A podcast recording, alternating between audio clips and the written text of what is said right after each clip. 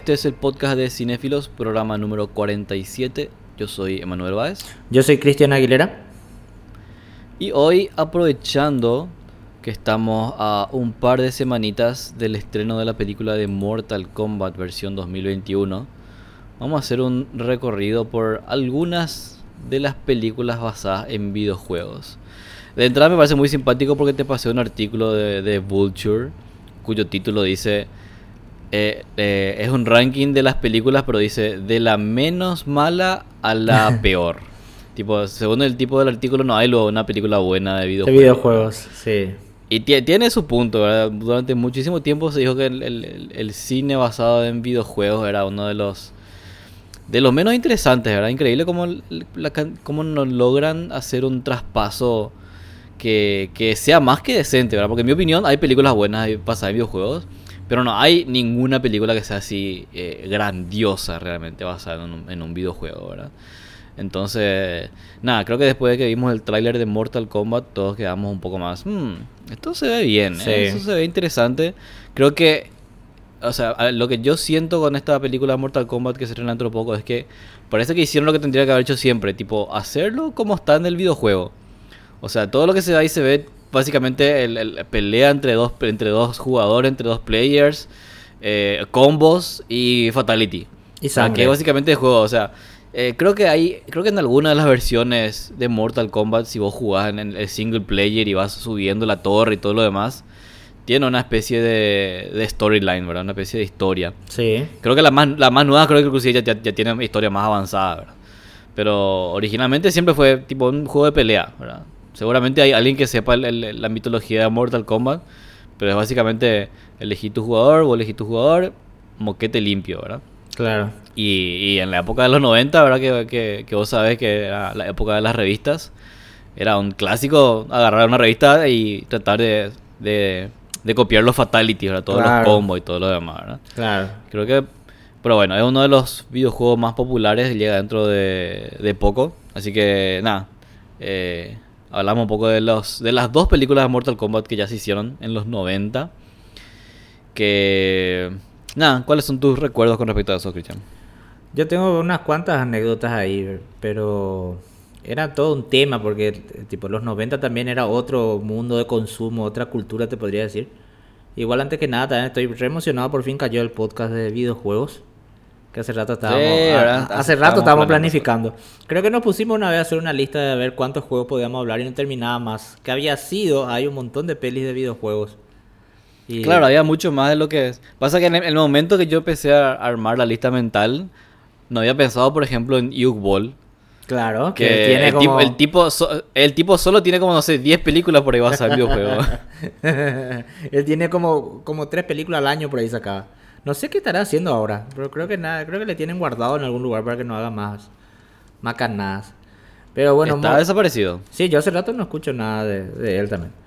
Eh, Mortal Kombat, eh, me acuerdo la, la de los la de la primera de los 90, yo la había visto en VHS y era de la gran flauta, o sea, da gusto verla a tus personajes que vos jugabas con tus vecinos en el Family, en el Super Nintendo.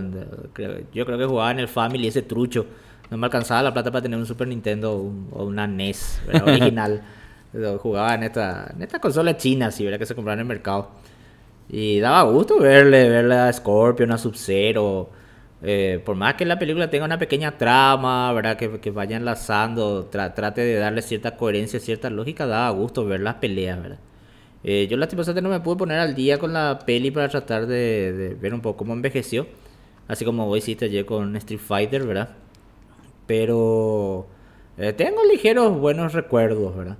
Y después lo que sí, que nunca me voy a olvidar es que había venido una segunda parte ¿verdad? de esta peli y habían cambiado algunos que otros actores, ¿verdad? Y después ahí también ya se le trató de, dar más profundidad al argumento o todo un tema. Y me acuerdo que organicé una salida así con los compañeros de la escuela, que creo que cuando eso estábamos en el tercer, cuarto grado por ahí, ¿verdad? Los compañeros de la escuela y unos primos así nos fuimos, ¿verdad? Y se fueron todos ellos solos, pero se fue mi, se fueron mis padres conmigo a acompañarme, o sea, porque nosotros éramos los que organizábamos, pues, ¿verdad? Entonces mi, mi mamá y eso iban a estar encargados de todo, ¿verdad? Y me acuerdo que había una parte donde había una escena tipo erótica así. entre... No me, no me acuerdo cuál, quién era el personaje, pero había una escena erótica ahí entre dos, dos de los personajes, ¿verdad? Y- Creo que es cuando, si no me equivoco, es cuando Liu Kang se encuentra con. Esta, a las puchas. eh, Jade. Sí, creo que sí. Yo Creo que es Jade ni el me personaje. acuerdo siquiera. Lo, lo que sí que era una escena así medio alzadita de tono, ¿verdad? Y fue así una vergüenza ajena, así, porque creo que se escandalizaron todos mi- mis padres cuando eso, ¿verdad? Y duraba 10 segundos, no sé qué, ¿verdad? Pero ese era la... Creo que era el momento donde todo... Agachen la cabeza, miren otro lado, tal cosa, así decían ahí en el cine, ahí en la sala, para que nadie vea esa parte, ¿verdad? Pero... Ese era pero- típico. En casa cuando veíamos película con, con la familia era... Mi mamá sí sí me tapaba los ojos. ¿Viste? Así que Mo- Mortal, Mortal Kombat recuerdo, no sé si vi en VHS o la vi en HBO, porque si mal no recuerdo HBO cuando eso no era un canal premium. Era, un eh, canal estaba de- normal, canal de aire normal en el era cable. de- sí, de cable normal, Sí, eh, con, con su super vieja intro. sí. Creo que la vi en, en HBO, porque la primera Mortal Kombat es del 95. Sí. Y después la segunda es que es Mortal Kombat Annihilation. Es del 97. Así que yo, eh, yo calculo que la habré visto probablemente en el 97 mismo o en el 96 por ahí en HBO y después vino la segunda parte. Ahora que me acuerdo bien, que no, no, no la vi en el cine realmente la, la 2, pero me acuerdo bien cuando había salido la, la sinopsis en el periódico, ¿verdad? Que era, era un anuncio, me acuerdo que era un anuncio tipo boom, era la, la secuela de la película de Mortal Kombat.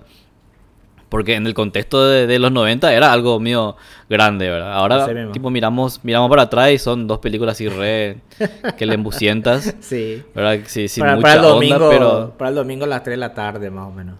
Claro, Ah, cuando sí. eso me acuerdo que se había anunciado, se había anunciado bien, ¿verdad? Sí. Y sí, lo mismo con la, con la primera y la, y la... Bueno, sí, la, la segunda película tuvo, tuvo este- estos cambios de actores que... La verdad que yo no sé un poco qué tal le fue en la taquilla a las películas. Imagino que como tuvimos una segunda película, le fue bien a la primera. Sí. Pero ahora que pienso nomás, es, está- es medio extraño la, la salida de actores, ¿verdad? Porque cambia el personaje de Raiden, cambia el personaje de Sonia, o sea, el actor. eh, cambia el actor que hace Johnny Cage también, que muere al principio luego de la película. Sí. Pero eh, suele ser normal que de repente un actor salga en una secuela, ¿viste? No, Pero son no como... todos casi. Lo Claro, son tres, cuatro actores. Encima son los, los personajes principales, vamos a decirle, ¿verdad? Encima, yo me acuerdo que el, el primer Mortal Kombat a mí me había llamado mucho la atención por Christopher Lambert. A mí me gustaba mucho del Inmortal. Mm. En esa época se veía mucho el Inmortal. Te- Tenía su serie y estaban las películas que pasaba cada dos meses en Canal 13.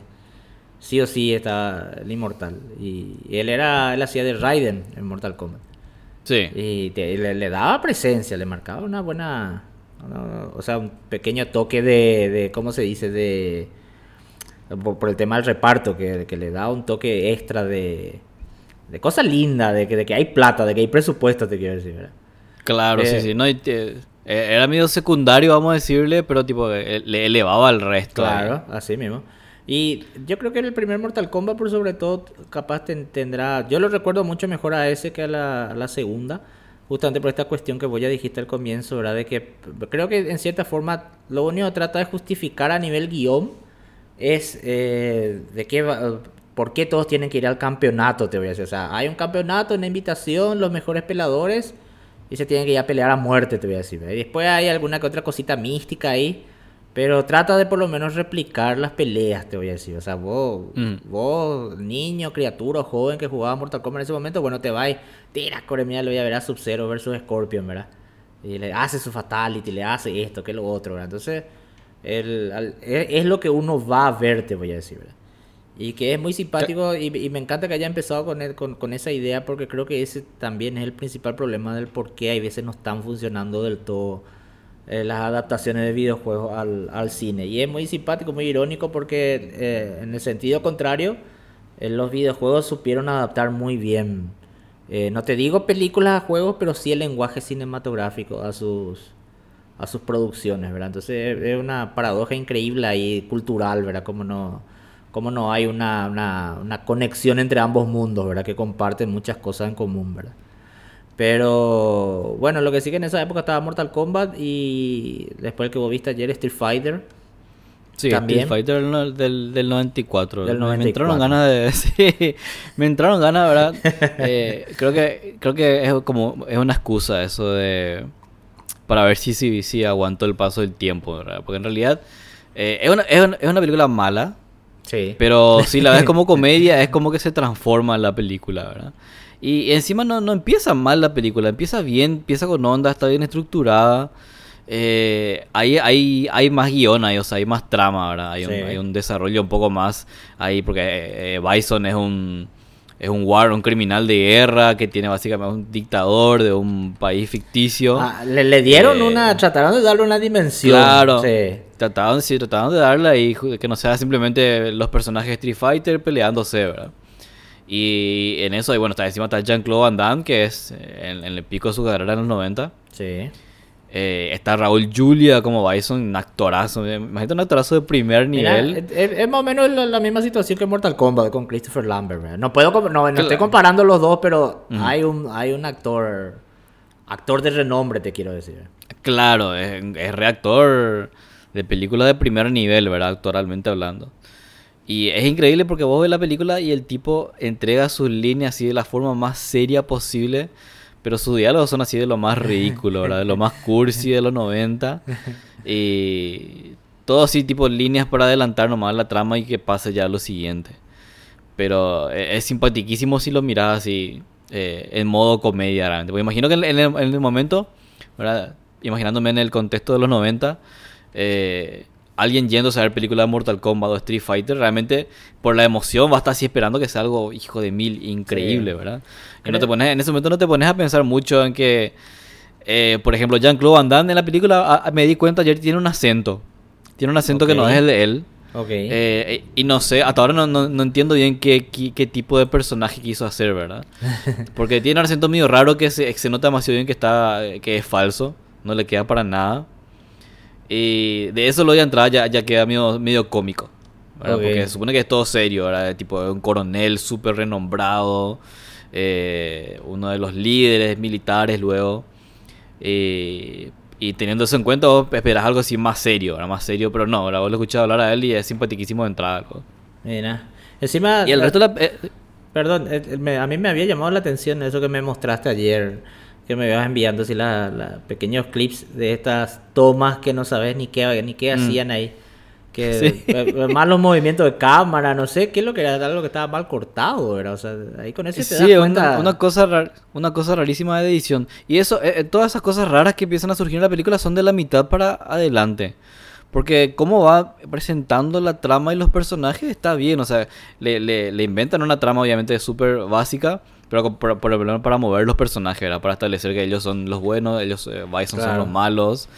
Eh, pero de repente eh, parece que hay algo ahí de montaje que se fue al mazo de la mitad para adelante. Me parece que Para mí tenemos así que hacer no, tenemos que hacer un hashtag release de Street Fighter Original Cut. Ese es el movimiento ahora. Así como hubo, hubo un tiempo que en los videojuegos eran los remakes, ahora es el release Mm. fulano de tal cat. Ese es la... Algo así, ¿eh? Algo así. Ahora con, gracias a Zack Snyder ya todo tiene que tener su, Bueno, su corto original. Vos sabés que, eh, como curiosidad, ¿viste? El, el director de Mortal Kombat es el mismo director de las pelis de Resident Evil. Ah, cierto. Eh, Paul- Thomas, Thomas Anderson. Thomas Anderson. Paul- no, no, no, no es Perdón, Thomas Anderson. Paul, Paul- Paul W. Paul- Anderson. Sí, Paul Maemo. W.S. Anderson. Sí, yo siempre le confundía con el otro director tan capo que Anderson también. ¿verdad? sí. Sí, ¿Te imaginas el otro director así haciendo Sí. películas de Mortal Kombat? Así mismo. Y es muy simpático porque le tenés a él, bueno, él por lo visto ya está- creo que es una especie de U-Ball, pero más, un poco más contenido nomás, porque mira, él hizo, eh, hizo Mortal Kombat, hizo Resident Evil, y te acuerdas que había hecho también Alien vs Depredador. Ah, es él también esa. Sí, es de él también. Y Alien vs Depredador en realidad es un concepto muy de, del videojuego. Creo que, creo que originalmente era un videojuego de PC. ¿verdad? Que, Mm. que tiene un montón de entregas, ¿verdad? Y entonces está nomás por ahí contenidito. Y mira que ahora hizo Monster Hunter también, ¿verdad? Ah, sí, razón. Tenés mira, razón. mira, sí, mira, sí, mira eh, cómo... Por lo Tiene menos... un historial de películas. ¿Cuál, ¿Cuál sería la diferencia con U-Ball? Bueno, realmente las películas de U-Ball ya son. No son son otro, Son son otro nivel de películas Él- malas. él Yo parece- vi Postal Sí. eh, y creo que arranqué a ver esta película Alone in the Dark. Yo también hay. Esa es la ¿Qué única que he visto. él? Cinco minutos he visto. Cinco Ah, minutos. por ahí, yo habré visto como 10 minutos por ahí, sí. U-Ball parece que se quedó estancado en el tiempo en ese formato de película que se hace en directo a Betacam para, para televisión. ¿Verdad? Directo, esas películas así de bajo presupuesto. ¿verdad? Se dice, pues, o sea, yo no, no- no estoy seguro de lo que digo, pero creo que cuando los canales compraban las pelis, eh, ponerle, por ejemplo, tal canal compra un enlatado, qué sé yo, duro de matar, ¿verdad? Mm. Y vos pagás, el canal paga por eso, pero al lado de duro de matar vienen como 10 pelis, ¿verdad? De, de esas die- 10 pelis, 5 Un son... pack. Un pack, ¿verdad? 5 son pelis así relativamente puretes, ¿verdad?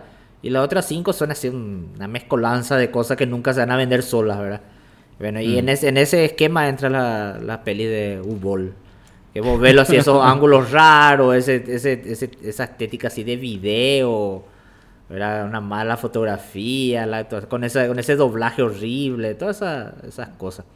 Encima Eh, es todo un personaje el U-Ball. Creo que le había. No sé si se llegó a concretar, pero lo había desafiado a boxeo, a un crítico, a un así periodista. mismo, así mismo. No sé si se llegó a dar realmente No eso. se llegó a dar, pero él, él dijo No que, que, que si el, el tipo diga nomás y él le iba a ir a garrotear todo mal. Pero es un enorme tipo, un alemán enorme él es. Sí, enorme. No, es alguien con quien te vas a pelear. porque Sí, así no, no, así nomás no. Pero Encima que- diciéndole que sus películas son una mierda. Claro, pero, pero tiene un carácter.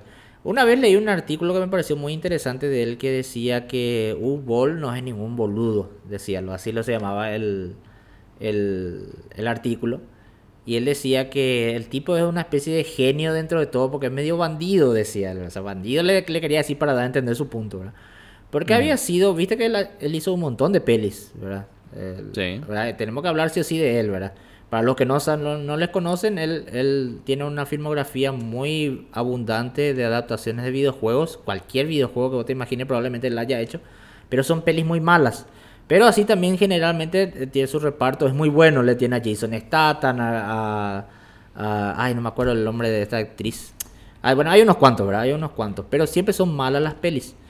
Y lo que este artículo decía era que él había, o sea, lo que nadie nunca se puso a investigar sobre él es que él había sido, hace pelis eh, como alemán dentro de Alemania y obviamente Alemania tiene también su instituto del cine que aporta a la producción nacional, ¿verdad? Eh, de paso voy a meter mi veneno. y eh, el cine no viene de, de- de la entrada, el cine viene de parte del Estado, sí o sí tiene que participar y participa en la producción. ¿verdad? Eso voy a tirar mi veneno a, a ciertos comentarios que escuché la vez pasada. Y decían que había sido el, el Instituto de Cine Alemán, daba mucha plata, había sido, o sea, básicamente lo que, el, o sea, no salía perdiendo con sus pelis, él básicamente tenía ya todo cubierto solamente con la plata que le daba a Alemania por las películas nomás luego, ¿verdad? Y después, qué sé yo, hacía alguna ganancia por ahí, ¿verdad? Entonces él no salía perdiendo, y era un, un negocio redondo para él, ¿verdad? Entonces de ahí salían, que el, el tipo este que escribió el artículo decía que en realidad él no es que sea un fan del videojuego, un director, sino que él es un simple comerciante, que le anda bien su negocio, ¿verdad? Por eso él sacaba dos, tres películas al año, decía. Y tie- tiene sentido su... tenía sentido su punto de vista, ¿verdad? Hoy en día Eso yo que creo decía ahora, decís eso de, de que un simple comerciante, ¿verdad? Un- un- me recuerda a este tipo que vino de Estados Unidos a dar su charla de, de hacer cine en dos días. Así mismo. Igual por lo menos a veces también entendía algo, ¿verdad? No te voy a negar que entendía el, el, el- el- el negocio, ¿verdad? Y por eso le, le sale estas cosas, ¿verdad? Pero te, te dieron más que de repente capaz en un... Es es una paradoja también porque, viste, ahora eso dijimos, que hace rato no escuchamos nada de él, ¿verdad? Y hoy en día es tan fácil hacer las pelis, es tan fácil ese, eh, poner tu... Si, si no te sale nada, poner tu peli en YouTube, YP, ¿verdad? Y ya, ya podés tener acceso, podés ganar algo, algo podés hacer, ¿verdad? Pero justamente ahora es donde creo que uno le puede escrachar más o hablar mal, hablar mal de mayor forma de él, creo que no, por eso no lo hace, ¿verdad? No sé, estoy tirando, ¿verdad? Estoy, estoy divagando, ¿verdad?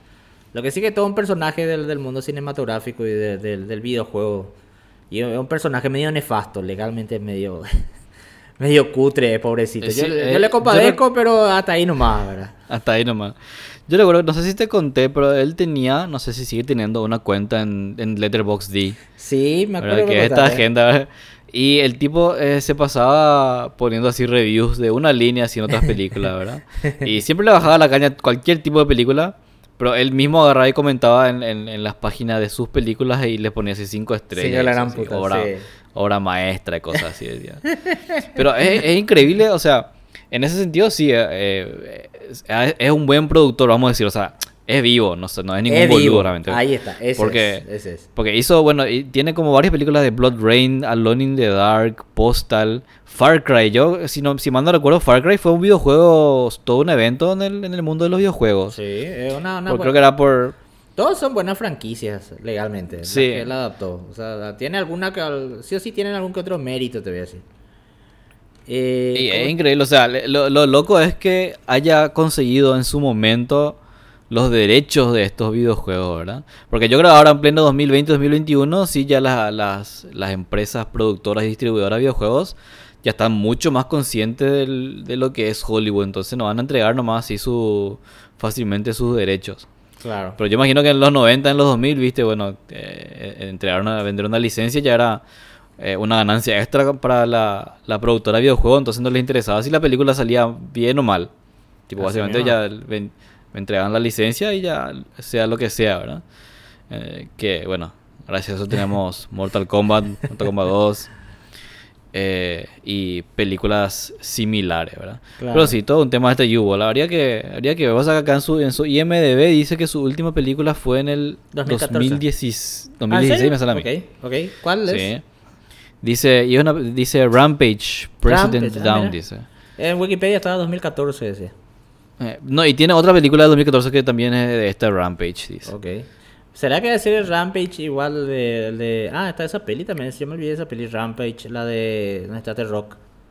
The Rock, sí. Ese es un videojuego también. Es un videojuego también de arcade encima. Sí. Eh, te quiero tirar más este último dato para cerrar la parte de, de- de Street Fighter por sobre todo. El director de Street Fighter se llama Steven Eduardo Souza, no sé qué se llama. ¿verdad? Y, Ok. eh, bueno, él, eh, no, muy pocas pelis, 72 años no sé qué ya tiene el señor, ¿verdad? 73 tiene. Y como director tiene tres películas. Pero como guionista tiene una filmografía, boludo. ¿Vos sabías que, ¿En él es, serio? ¿Vos sabías que él es el guionista de Duro de Matar y Duro de Matar 2? Es el, Ok, guioni- no, el no. guionista de Comando, el guionista de The Spirit, el guionista de los, de los Picapiedras, el, el guionista de Just Dread. ¿Te acuerdas la de Stallone? O sea, y un montón tiene, un montón tiene. Fíjate nomás cuando puedan su. su Sí, me estoy fijando, mira, 48 horas. 48 horas, mira. Fíjate no Pero 48 horas, 48 horas, un peliculón. Sí. Fíjate no poco. Mira Lo qué que loco, es. ¿verdad? Lo, lo que es también, viste, que no, no es fácil pasarse de, De un- una rama a otra, viste. Así mismo. como guionista espectacular, pero como director, probablemente ni él se acuerda de sus películas. Y tres pelis nomás hizo y la última fue justamente Street Fighter. Y después de ahí siguió haciendo guiones y el último guion de una película se llama Blast. No sé cuál es. Pero antes de ese Ok. hizo el guion de Lara Croft, el Tomb Raider. Eh, la cuna de la Ah, vida. Ah, La Cuna de la Vida, esa es la secuela. Sí, la secuela. La secuela del 2003, ¿verdad? Justamente da- también eh, eh, es notable como eso el... aunque- Lo digo entre comillas, ¿verdad? Porque yo no creo, no soy supersticioso. Pero vamos a decirlo, la, la maldición de las secuelas. ¿Viste? Como todas las secuelas. Sí, Mortal Kombat boludo. 2, inclusive. Y Lara Croft en el 2001, yo me acuerdo que no, fue un boom. No fue un boom de taquilla, pero le fue bien. Eh, fue- fue- para mí fue muy acertado el casting con Angelina Jolie, bien exuberante. ¿Verdad? Con todas sus- Espectacular el Todas casting. sus proporciones, ¿verdad? Un poco desmedidas, ¿verdad? Que iban acorde al, al personaje Al en el que se inspiraba, claro, ¿verdad? Sí. Me acuerdo que a mí me encantaba, hasta hoy día me sigue encantando la música de YouTube. Que era la, la, Sí, la banda sonora de la... Eh, perdón, el soundtrack de era, la peli. en- era Evolution, ¿cómo se llama el tema de eh, YouTube? eh, no, Elevation. Elevation. Sí. Sí, sí, recuerdo, sí, me acuerdo. eran- me acuerdo del videoclip. El videoclip de la gran puta. incluía, sí, que incluía escenitas de la película, estaba Bono, así que le, le- había una especie de viento que le estaba empujando. y Sí. cantaba así en, primer plano, me acuerdo, sí, perfectamente. Y Lara Croft, o sea, la Tomb Raider 2, que es el 2003, es una película súper menor tras la primera, ¿verdad? Me acuerdo que se, se inclinaron más todavía hacia la, hacia la aventura, pero el guion no daba. Creo que ahí sale Gerard Butler. Lo mismo te iba a decir. Jovencito. ¿Verdad? ahí, Es re- él, es, es él, ¿verdad? Él, eh, y re malo, así, re asesino a sueldo lento, así. Una especie de Indiana Jones, pero re rebelde. Todo, todo- todo muy, muy sex symbol también era. Y era como un Sí. interés amoroso de Lara. Mira que justo estábamos hablando de Gerard Butler en el podcast de, de Greenland, justamente hablando un poco de su carrera. Y hoy- o sea, de hecho que hoy vamos a hablar totalmente enrevesado, ¿no? porque creo que nos da el podcast para hablar de otra forma tantas pelis que hay, ¿verdad? De videojuegos. Pero vamos, sí, sí, vamos a hablar nomás lo de Gerard Butler hoy también porque él también hizo una peli que se llama Gamer. Que justamente la vez pasada Ah, nos sí, estamos acordando. razón. Que, que no está basado en ningún videojuego, pero tiene un lindo guion y una linda realización. O sea, una peli así, poco de que pasó por debajo del radar, te voy a decir. Pero si uno la ve, va a quedar gratamente sorprendido, ¿verdad? Porque el- básicamente trata en un, la historia trata en un futuro donde la gente juega videojuegos, tipo Call of Duty, juegos de guerra, pero controla personas reales, ¿verdad? O sea, yo jugador agarro mi control de play y le elijo a mi jugador que es una persona real, ¿verdad? Y estas, estas personas reales son todos reclusos, son eh, carceleros, ladrones, bandidos que estuvieron presos y que si logran, o sea, si, si, si vos jugador lográs ganar y lográs sacarle a, ese, a esa persona, ser el último que sobrevive, qué sé yo, ¿verdad? O por lo menos no te morí en, el, en ese mapa del juego, eh, este preso gana su libertad, te voy a decir, ¿verdad? Ese supuestamente era, pero en realidad ellos jugaban un montón, ¿verdad? O sea, yo nunca he visto, creo que había que alcanzar un puntaje o algo así para que el preso se libere, ¿verdad? Y estaba muy bien hecho y a mí lo que me había sorprendido muchísimo, el- de por sí lo ya la, la sinopsis está buena, pero me había gustado muchísimo cómo utilizaba un elemento eh, que, que todos en el mundo de los videojuegos conocen que es el lag, ¿verdad? El lag es la, Claro. la- la- la- la- el tiempo de respuesta que hay entre lo que vos, eh, jugador, apretaste el botón y la acción que sucede en el videojuego, ¿verdad? Que famoso, ahora ya creo que hay un poco menos, pero antes, por ejemplo, cuando no había el super internet acá en nuestro país, hoy todavía no hay lo tanto, ¿verdad? Pero antes, en la época más arcaica, ¿verdad? Eh, vos sufrías de lag, ¿verdad? O sea, vos te quedabas medio trabado y, y había sido hace rato te mataron, ¿verdad? Y esa peli trae ese concepto, ¿verdad? Que, eh, que Gerard Butler es, él es como una, no, creo que era un soldado, me parece, con, con los sentidos muy bien desarrollados. Pero él tenía un cagazo en el campo de batalla ahí del juego porque él ya presentía que había alguien detrás de él, pero él no se podía mover, ¿verdad? Porque tenía que esperar a, la acción de la, de la- del jugador, ¿verdad? Y eh, ahí había un lag, ¿verdad? y ese era el, el temor para él. Y estaba muy bien implementado ese, ese concepto, eh, recuerdo, ¿verdad? Y Está creo que- interesante eso. eh, Ese, ese detalle, yo me acuerdo que ya hablamos de la película, pero no, nunca me No hablamos de ese ese detalle. detalle. Sí. Nunca la... Y yo no vi la película. Yo recuerdo el tráiler de la película que me había llamado la atención, pero nunca la vi. No la vi, ¿verdad? Y este, este ¿verdad? si vamos a hablar un poco de, de películas que, que son sobre videojuegos, pero que no están basadas en videojuegos, que es un mundo aparte otra vez. eh, por ejemplo, ahí, ahí las películas son un poco más interesantes, ¿verdad? Sí. Son un poco más exitosas, creo yo, ¿verdad? Y hay, hay cosas súper buenas como, por ejemplo, eh, Edge of Tomorrow, Sí, de, Tom Sí, Cruise. sí, que no es una película sobre videojuegos, pero tiene ciertos elementos que son muy de videojuegos.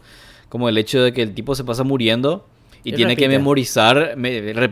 y tiene que, lo, pero tiene, lo, que, lo que me encanta es que el tipo tiene que memorizar perfectamente el camino que tomó para que la siguiente vez que revive y entra en el campo de batalla pueda avanzar un poco más, ¿verdad? Así mismo. Que es un concepto muy de videojuego, ¿verdad? De, de algunos videojuegos que vos jugabas, eh, eh, un poco un- algunos más clásicos, que necesitas irte por el mismo lugar para poder avanzar, ¿verdad? Y siempre es el mismo lugar, ¿verdad? Porque siempre el, el enemigo te ataca de una forma eh, similar, ¿verdad? De la misma forma.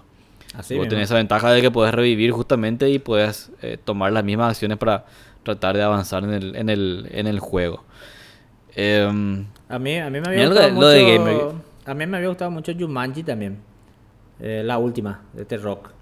Como, como, como in- intro- supieron introducir elementos de juegos de siempre, ¿verdad? Al, a- al servicio del lenguaje cinematográfico. Hasta hoy día para mí es una genialidad eso de que eh, el superpoder de la roca era el- la, la pose, no sé qué puta. ¿Cómo era? Una pose heroica, algo ah, así. era. una, era una mirada intensa. Una mirada así, ahí tipo, Eh. hacía y todos se derretían todo por él, ¿verdad? Era de la gran flauta, porque eso era un poder supuestamente, ¿verdad? Claro. Y, y funcionaba, funcionaba muy bien, ¿verdad? Y claro, es, el- es modo cómico, pero es algo muy de videojuego, ¿viste? Que cada personaje tenga sus habilidades diferentes. Así mismo. Me iba a, decir ¿de algo de más? gamer. Algo me iba a decir de gamer. No, es que voy a, voy a anotar Game para ver, ¿no? Porque lo, lo está- la estaba evitando. Porque no es que me llamaban, no es que había muchas cosas que me convencían. Pero eso del lag, por ejemplo, está interesante ver cómo lo implementan. A mí me ¿Qué te encima- pareció? Encima está, está bien hecho en el sentido que es, es una anticipación en realidad, ¿verdad? Y después, tipo, Ujú. tiene mucho peso en, el- en la trama, ¿verdad? Entonces, eh, por, eso yo me acuerdo mu- mucho de eso, ¿verdad? ¿Qué te pareció la nueva versión de Tomb Raider, la del 2018-2019? A mí me había gustado mucho. Me gustó. te- no te digo que es, oh, la peli, ¿verdad? Pero me, me pareció que estaba muy, eh, O sea, antes se jugaron en lo seguro, ¿verdad? Eh, hicieron lo mismo que sucedió con Tomb Raider en el mundo del videojuego, ¿verdad? Se jugaron y calcaron básicamente lo, lo, lo, lo primordial, lo que funcionó re bien en el, en el reboot del juego, ¿verdad? Que creo que fue en el 2014, me parece, 2000... 2013-2014. 2013-2014 por ahí fue, ¿verdad? Yo, yo empecé a jugar el juego, estaba, estaba free en Steam. Sí. Y aproveché y lo, lo descargué, debería empezar a jugar. Está, está genial el juego, ¿verdad?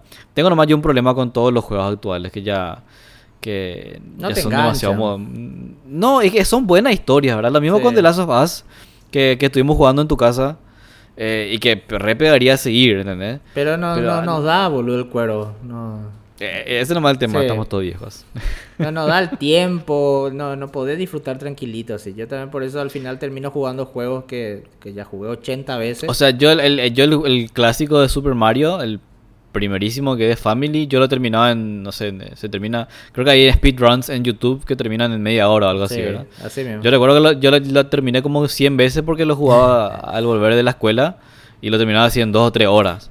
Ok. Eh, Y estos juegos, eh, lo- los juegos ahora vos tenés que lo terminás en 5 Tenés o que 6 meses, no en 5 o 6 sí, horas. tenés Sí. que dedicarle tiempo, no hay, no hay de otra, ¿verdad? Pero, pero esto es un tema, esto es un tema justamente de eso.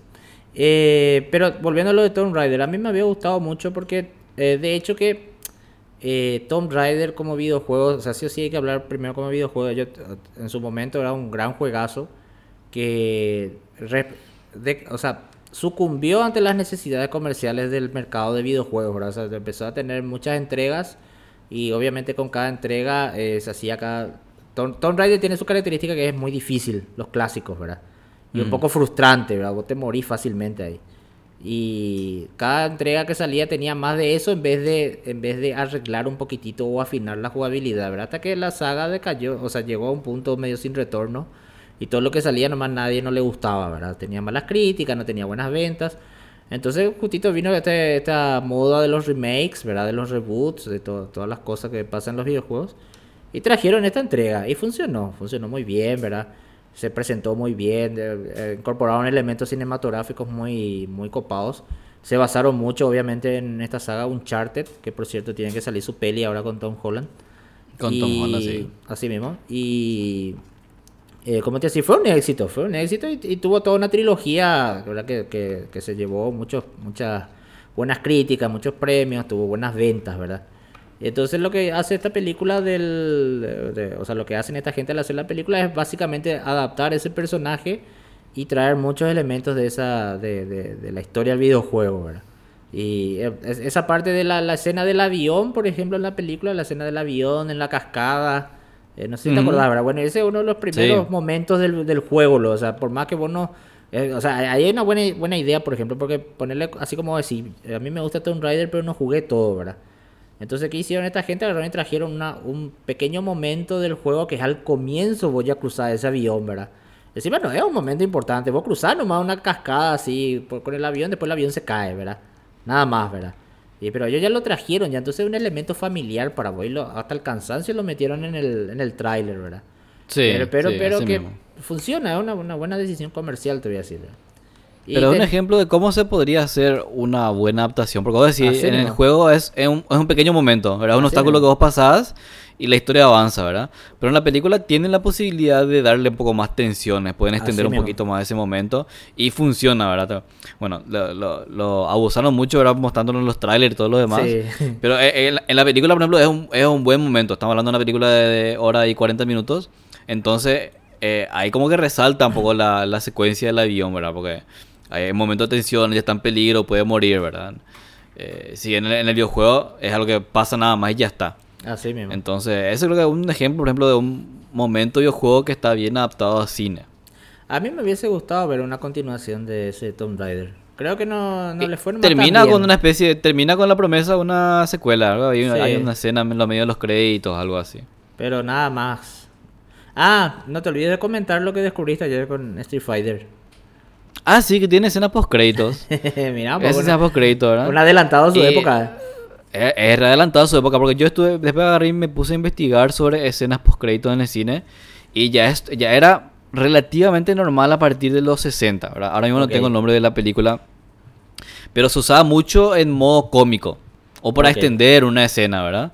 Lo que hace Street Fighter, si no me, si no me equivoco, que es la primera película, vamos a decirle, yo, de, de, de videojuego o de fantasía o de, de héroes y cosas así, que lo que hace es adelantar una secuela. ¿Verdad? Ok. Que- que- porque el- el- la escena post crédito ahorita termina después de los créditos. eh, la cámara regresa ahí en, en- en- en la base de, Bison. Bison. Y el tipo saca- levanta su brazo y la computadora se enciende y hay un pequeño juego ahí con la computadora y, y termina, ¿verdad? Pero es como que te adelanta lo que, que, que la secuela sería en con él, que él aparece de vuelta. Que, que, bueno, no, no pasó nunca, ¿verdad? A la película imagino que no le fue bien.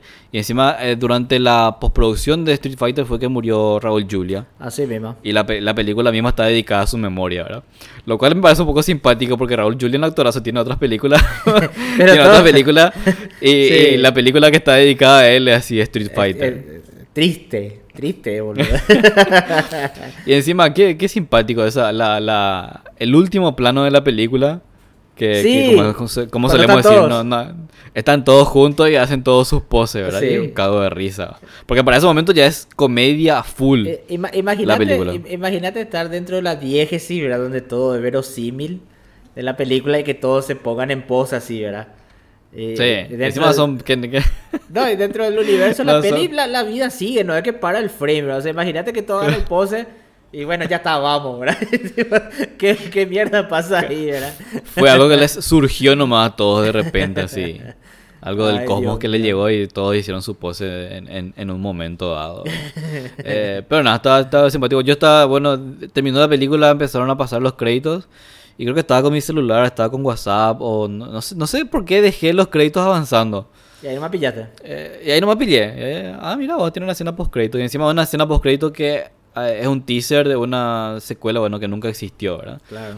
Que ahora, gracias a Marvel ya es- y, y DC y películas superiores, es totalmente normal. Así mismo.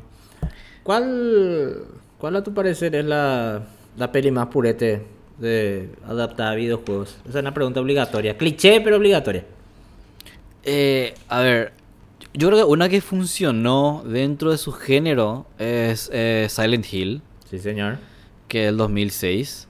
Que yo, yo el videojuego no conozco, pero no sé, no sé hasta qué punto es una buena adaptación, por ejemplo. Claro. Pero yo me acuerdo que como película, eh, hab- hablando específicamente del género de terror, ¿verdad? los elementos de terror, había funcionado bastante, bastante bien. Así mismo. Eh, no la veo hace como 10 años aproximadamente. Creo que la vi un- dos o tres veces nomás en su momento. Pero me causó una buena impresión. Inclusive la primera de Resident Evil no me parece una mala También, película tampoco. también, así o mismo. sea, es una, es una linda película, está bien contenida, todo dentro del laboratorio, eh, son pocos personajes. Y eh, como es la introducción de este elemento Universo. de los zombies de- del, del universo según Resident Evil, creo que está bastante, bastante bien dentro de todo. Está Mila Jovovich, está genial, está Michelle Rodríguez. eh, y, básicamente son ellos contra los zombies, ¿verdad? Descubriendo esta nueva, esta nueva enfermedad, ¿verdad? Que les convierte a ellos en zombies. Así. No, no sé hasta qué punto tiene ah, tampoco algo o no que ver con la película. Creo que desde el primer, desde la primera película ya Paul Anderson se toma todas las licencias. Porque la siguiente de Resident Evil no tiene absolutamente nada que ver, si no me equivoco. No, hasta el Excepto- 2, hasta el 2 pa- salva todavía. Yo- El 2 yo- en, en- el con 2 en- Nemesis. ¿Cuál era el 2? Nemesis, Nemesis, ¿verdad? sí. Yo recuerdo en, el- en Resident Evil 2. eh, sí, pero Nemesis sale en Resident Evil 3 el juego, ¿verdad? El juego, así mismo. Pero eh, en la película. eh, Era un este interés Nemesis- romántico, era. Era así. Y creo que el, el interés Ese- romántico de la primera película. Sí, era el, el tipo del primero. Ese, primero, ese- fue lo que no- a nosotros los fans así, tipo, mm, estábamos bien y mm, nos quedamos. Ya, ya fue así. Sí, Porque pero- el tipo eh, al final lo convence con el poder del amor, ¿verdad? Eh, más o menos así, sí. lo- Sí, porque yo me acuerdo que el, el- eh, hay- un plano que yo nunca me olvidé, no sé por qué, la, la, la película más random de la historia y tiene un plano que yo no me olvidé. Ok. Pero que se pone a hablar con el Nemesis, este con el monstruo. Sí. Y el tipo, el tipo, eh, hasta el monstruo se le cae una lágrima. Así, sí, me- sí, le hace un primer plano a los ojos, así. Le hace un primer plano de los Sí, ojos así. Y ahí se acuerda todo, wow. Sí, sí, sí, con el poder del amor. Y después de Resident Evil, el tercero que fue Extinction, Nada, esa ya nos fuimos a la, a la B. hasta eh, yo vi hasta esa. Y después vi la sexta, creo que vino en el cine hace unos años nomás, la, la última parte. Que ya era una cosa Pero- pero la que no tenía ni pie ni cabeza. Pri- Primero lo que no tenía pie y cabeza. Y segundo era una vergüenza ajena total porque, eh, como vos decís, no, no tiene pie ni cabeza. Está bien, vos, vos podés ser un espectador así. Yo no, no- nunca jugué Resident, ¿verdad? Me gustan las pelis, ¿verdad? Y te vas, ves. Y hay un montón de personajes nuevos que son personajes re importantes dentro de la saga del videojuego. Y son así actores re randoms. Entran como secundarios, así que nada que ver, ¿verdad? O sea, tipo... No, vos no entendés si, si el, el director quiso agarrar y bueno, yo voy a meter más personajes del juego para agradarle a los fans y al final salieron todos enojados. Porque era cualquier cosa, era boludo. Era como, no sé, ponerle a Mr. Beam como, como Leon Kennedy, qué sé yo. Creo que justamente Leon Kennedy fue el que salió peor parado porque era un, un X el que le, el que le interpretaba, ¿verdad? Cosas así, ¿verdad? Mira que hace Eh, unos días se anunció la, el nombre sí. de la nueva película. Bienvenido a Raccoon City. Bienvenido a Raccoon City. Está bien, está un lindo título. Es un lindo título, sí. Se estrena ya en septiembre de este año, si no me equivoco. Ya llega todo, boludo. Llega todo ya. Yo me, me pica todo ya para verla. Eh, volviendo a lo de Silent Hill, concuerdo totalmente contigo. Y me, ha- me hace gracia porque acá también se aplica eso que dijiste de la segunda parte, la maldición de las segundas partes. Silent Hill. ¿Ese 2, tiene segunda parte? Sí, qué suerte que no conocí, Ok. boludo. Una vergüenza ajena No. total. Yo me acuerdo que he visto el tráiler y, y desde el tráiler, el tráiler se veía bien y se notaba que adaptaban otra, o, o sea, adaptaban la tercera parte de Silent Hill. ¿Verdad? Que era con una chica y cosas así, ¿verdad? O sea, t- tipo, si vos conoces el juego, eh, vos te das cuenta que la segunda parte de Silent Hill, gran parte se iba a basar en el- la tercera parte de- del juego. En el juego 3, te quiero decir, ¿verdad? Y cinco minutos aguanté, boludo. Cinco minutos. eh, Era, parecía una película así de. ¿Viste eso cuando la peli empieza ya te meten todos efectos y planos raros y. Así todos los poderes y, y te quiere explicar lo que pasó en todo el universo en 10 segundos, te decía. Sí. Y, y horrible era la película, horrible lo era. Nunca le, le di piola. Por eso, viste, vos no conoces, ¿verdad? Mucha gente no, no, no le dio la bola necesaria. Pero la primera es muy. Primero, volviendo también a lo que vos dijiste, hablando de este como película, funciona re bien. Tiene una, una estética, una ambientación muy buena, tiene un buen ritmo. Los elementos de terror están muy bien implementados también. Y es como una especie de, de aire fresco dentro del, del género, te voy a decir. No, no sé si ponerla dentro de peli terror, pero sí por lo menos nada de suspenso, tipo tirando a provocar miedo, ¿verdad? Y después, lo que yo sí valoro mucho es Silent Hill, que para mí es como hasta ahora la mejor peli de adaptada a videojuegos, es que adapta muy bien los elementos. O sea, Ok. eh, hay, hay personajes bien implementados, hay personajes nuevos, ¿verdad? Pero que fácilmente vos lo podés comparar con el, con, con el videojuego. Y después, ah, no sé si te acordás la parte donde ella tiene, donde la protagonista se va al hospital y empieza a anotar unos mapas y empieza a buscar las llaves, ¿verdad? Para poder llegar a la sala donde estaba el demonio este y pedir por su hija, algo así era, ¿verdad?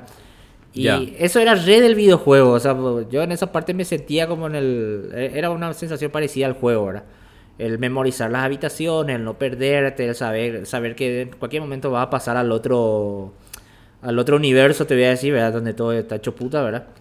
Y cosas así, ¿verdad? O sea, estaba, estaba muy buena, me gustó mucho, me había gustado mucho eso, o sea, da- gusto reconocer elementos del juego que están muy bien implementados, ¿verdad?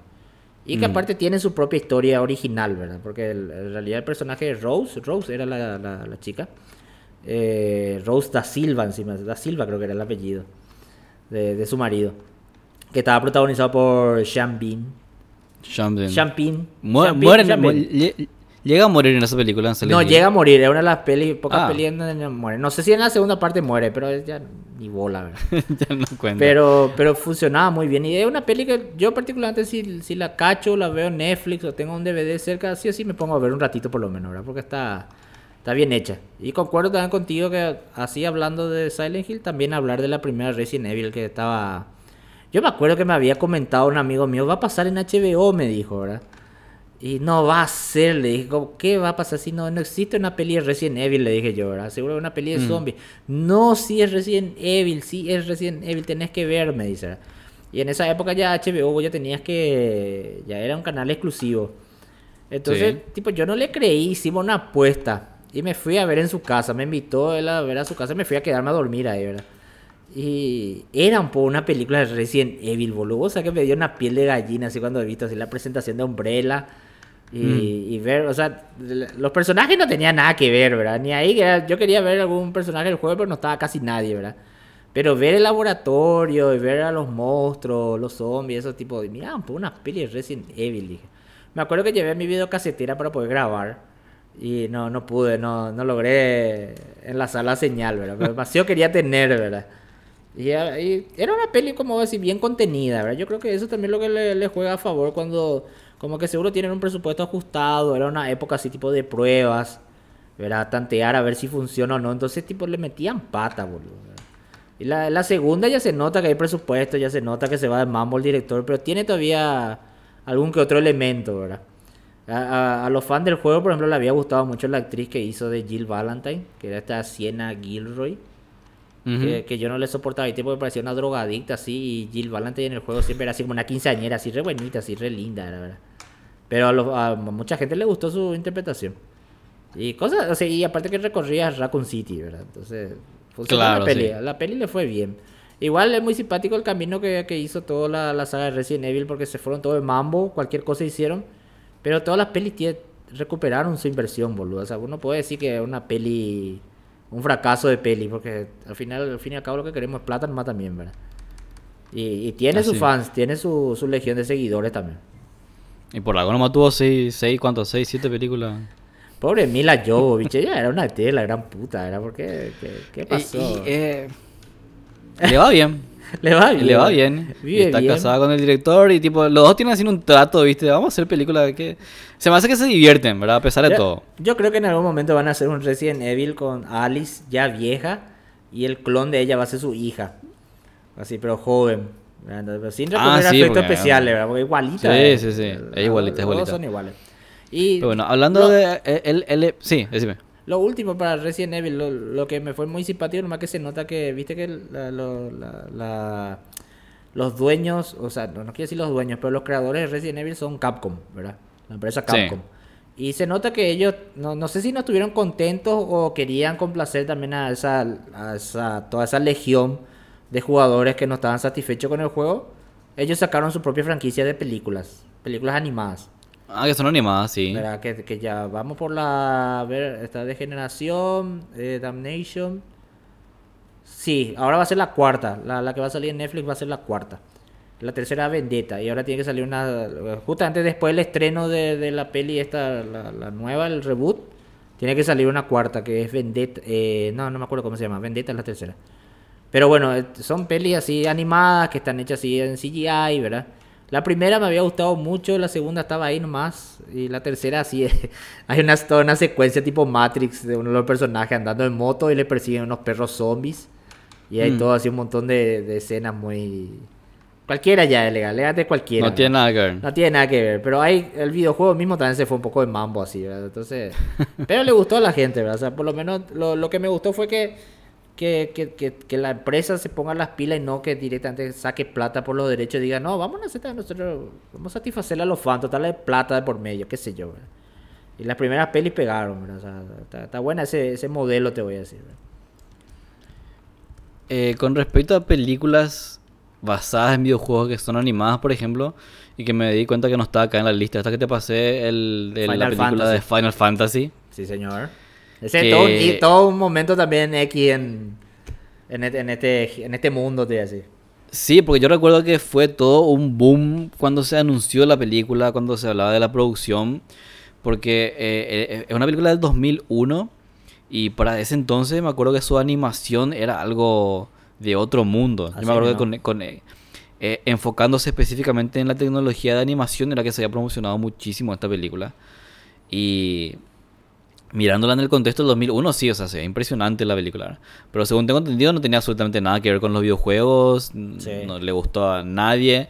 Y, y sé que la, a la productora, o sea, la productora de la, de, de la película, quebró después de, de- salir porque no, no, no consiguieron nada, ¿verdad? Fue Así un riesgo enorme que no les funcionó. ¿Vos llegaste a ver la peli? Yo llegué a ver la película, no, no la recuerdo sinceramente, creo que tenía una onda medio mística ahí.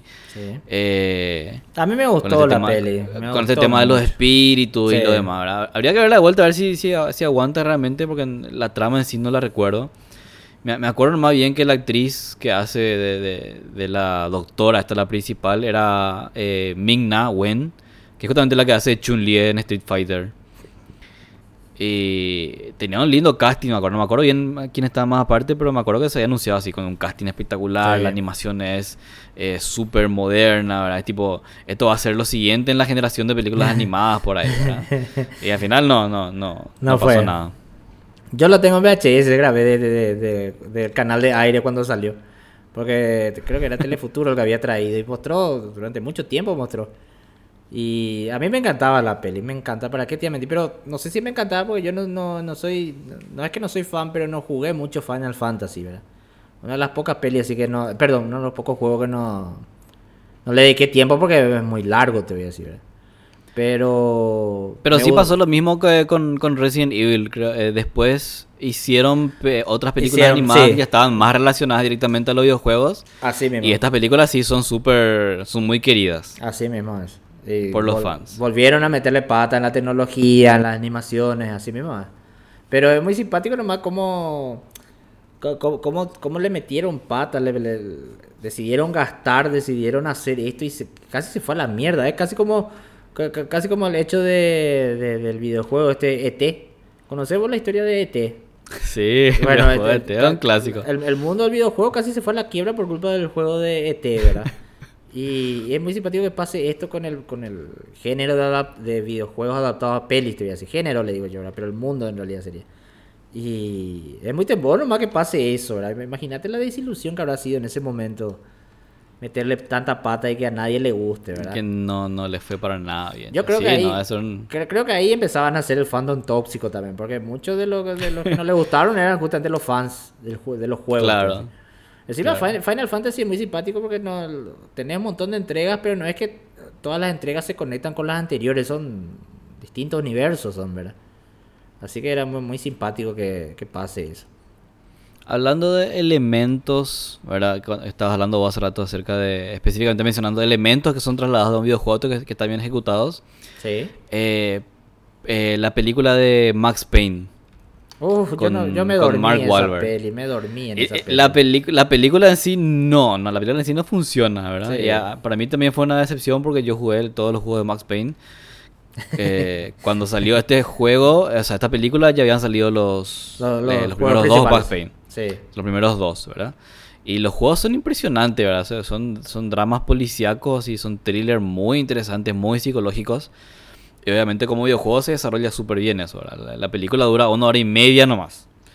¿Verdad? Pero ah, menciono lo del tema de los elementos porque uno de los elementos principales de los juegos de Max Payne, que fue casi toda una revolución, el tema del slow motion, ¿verdad? Del bullet time.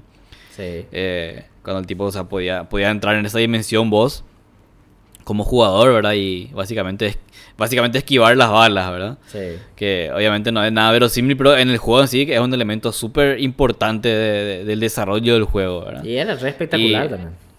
Y en, en la película me acuerdo que se había anunciado que, eh, que iban a introducir este elemento, iban a trasladar bien, porque ah, lo- eh, habían anunciado que iban a trabajar con unas cámaras súper de, de, de- de no sé cuántos frames por segundo para mostrar eh, efectos de bullet time.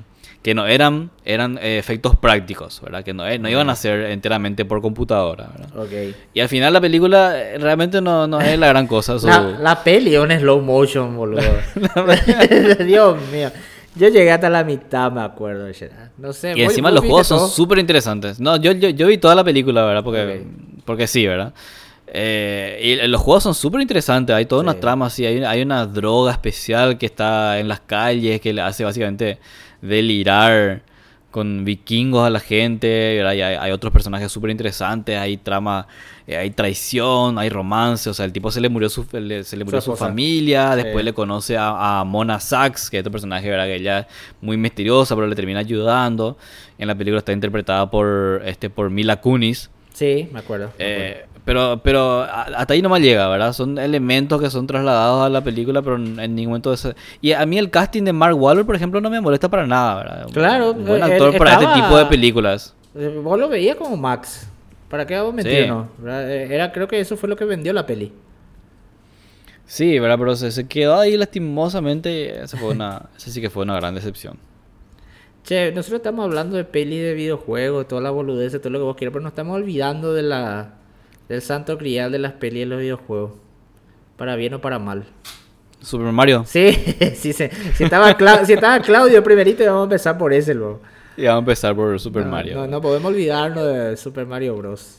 Lo loco es que en los 90, ¿verdad? Cuando salieron estas películas, Super Mario, eh, Mortal Kombat, Street Fighter, ¿qué hubiese sido si en esa época ya había redes sociales, por ejemplo? Oh, sí, señor. Sí.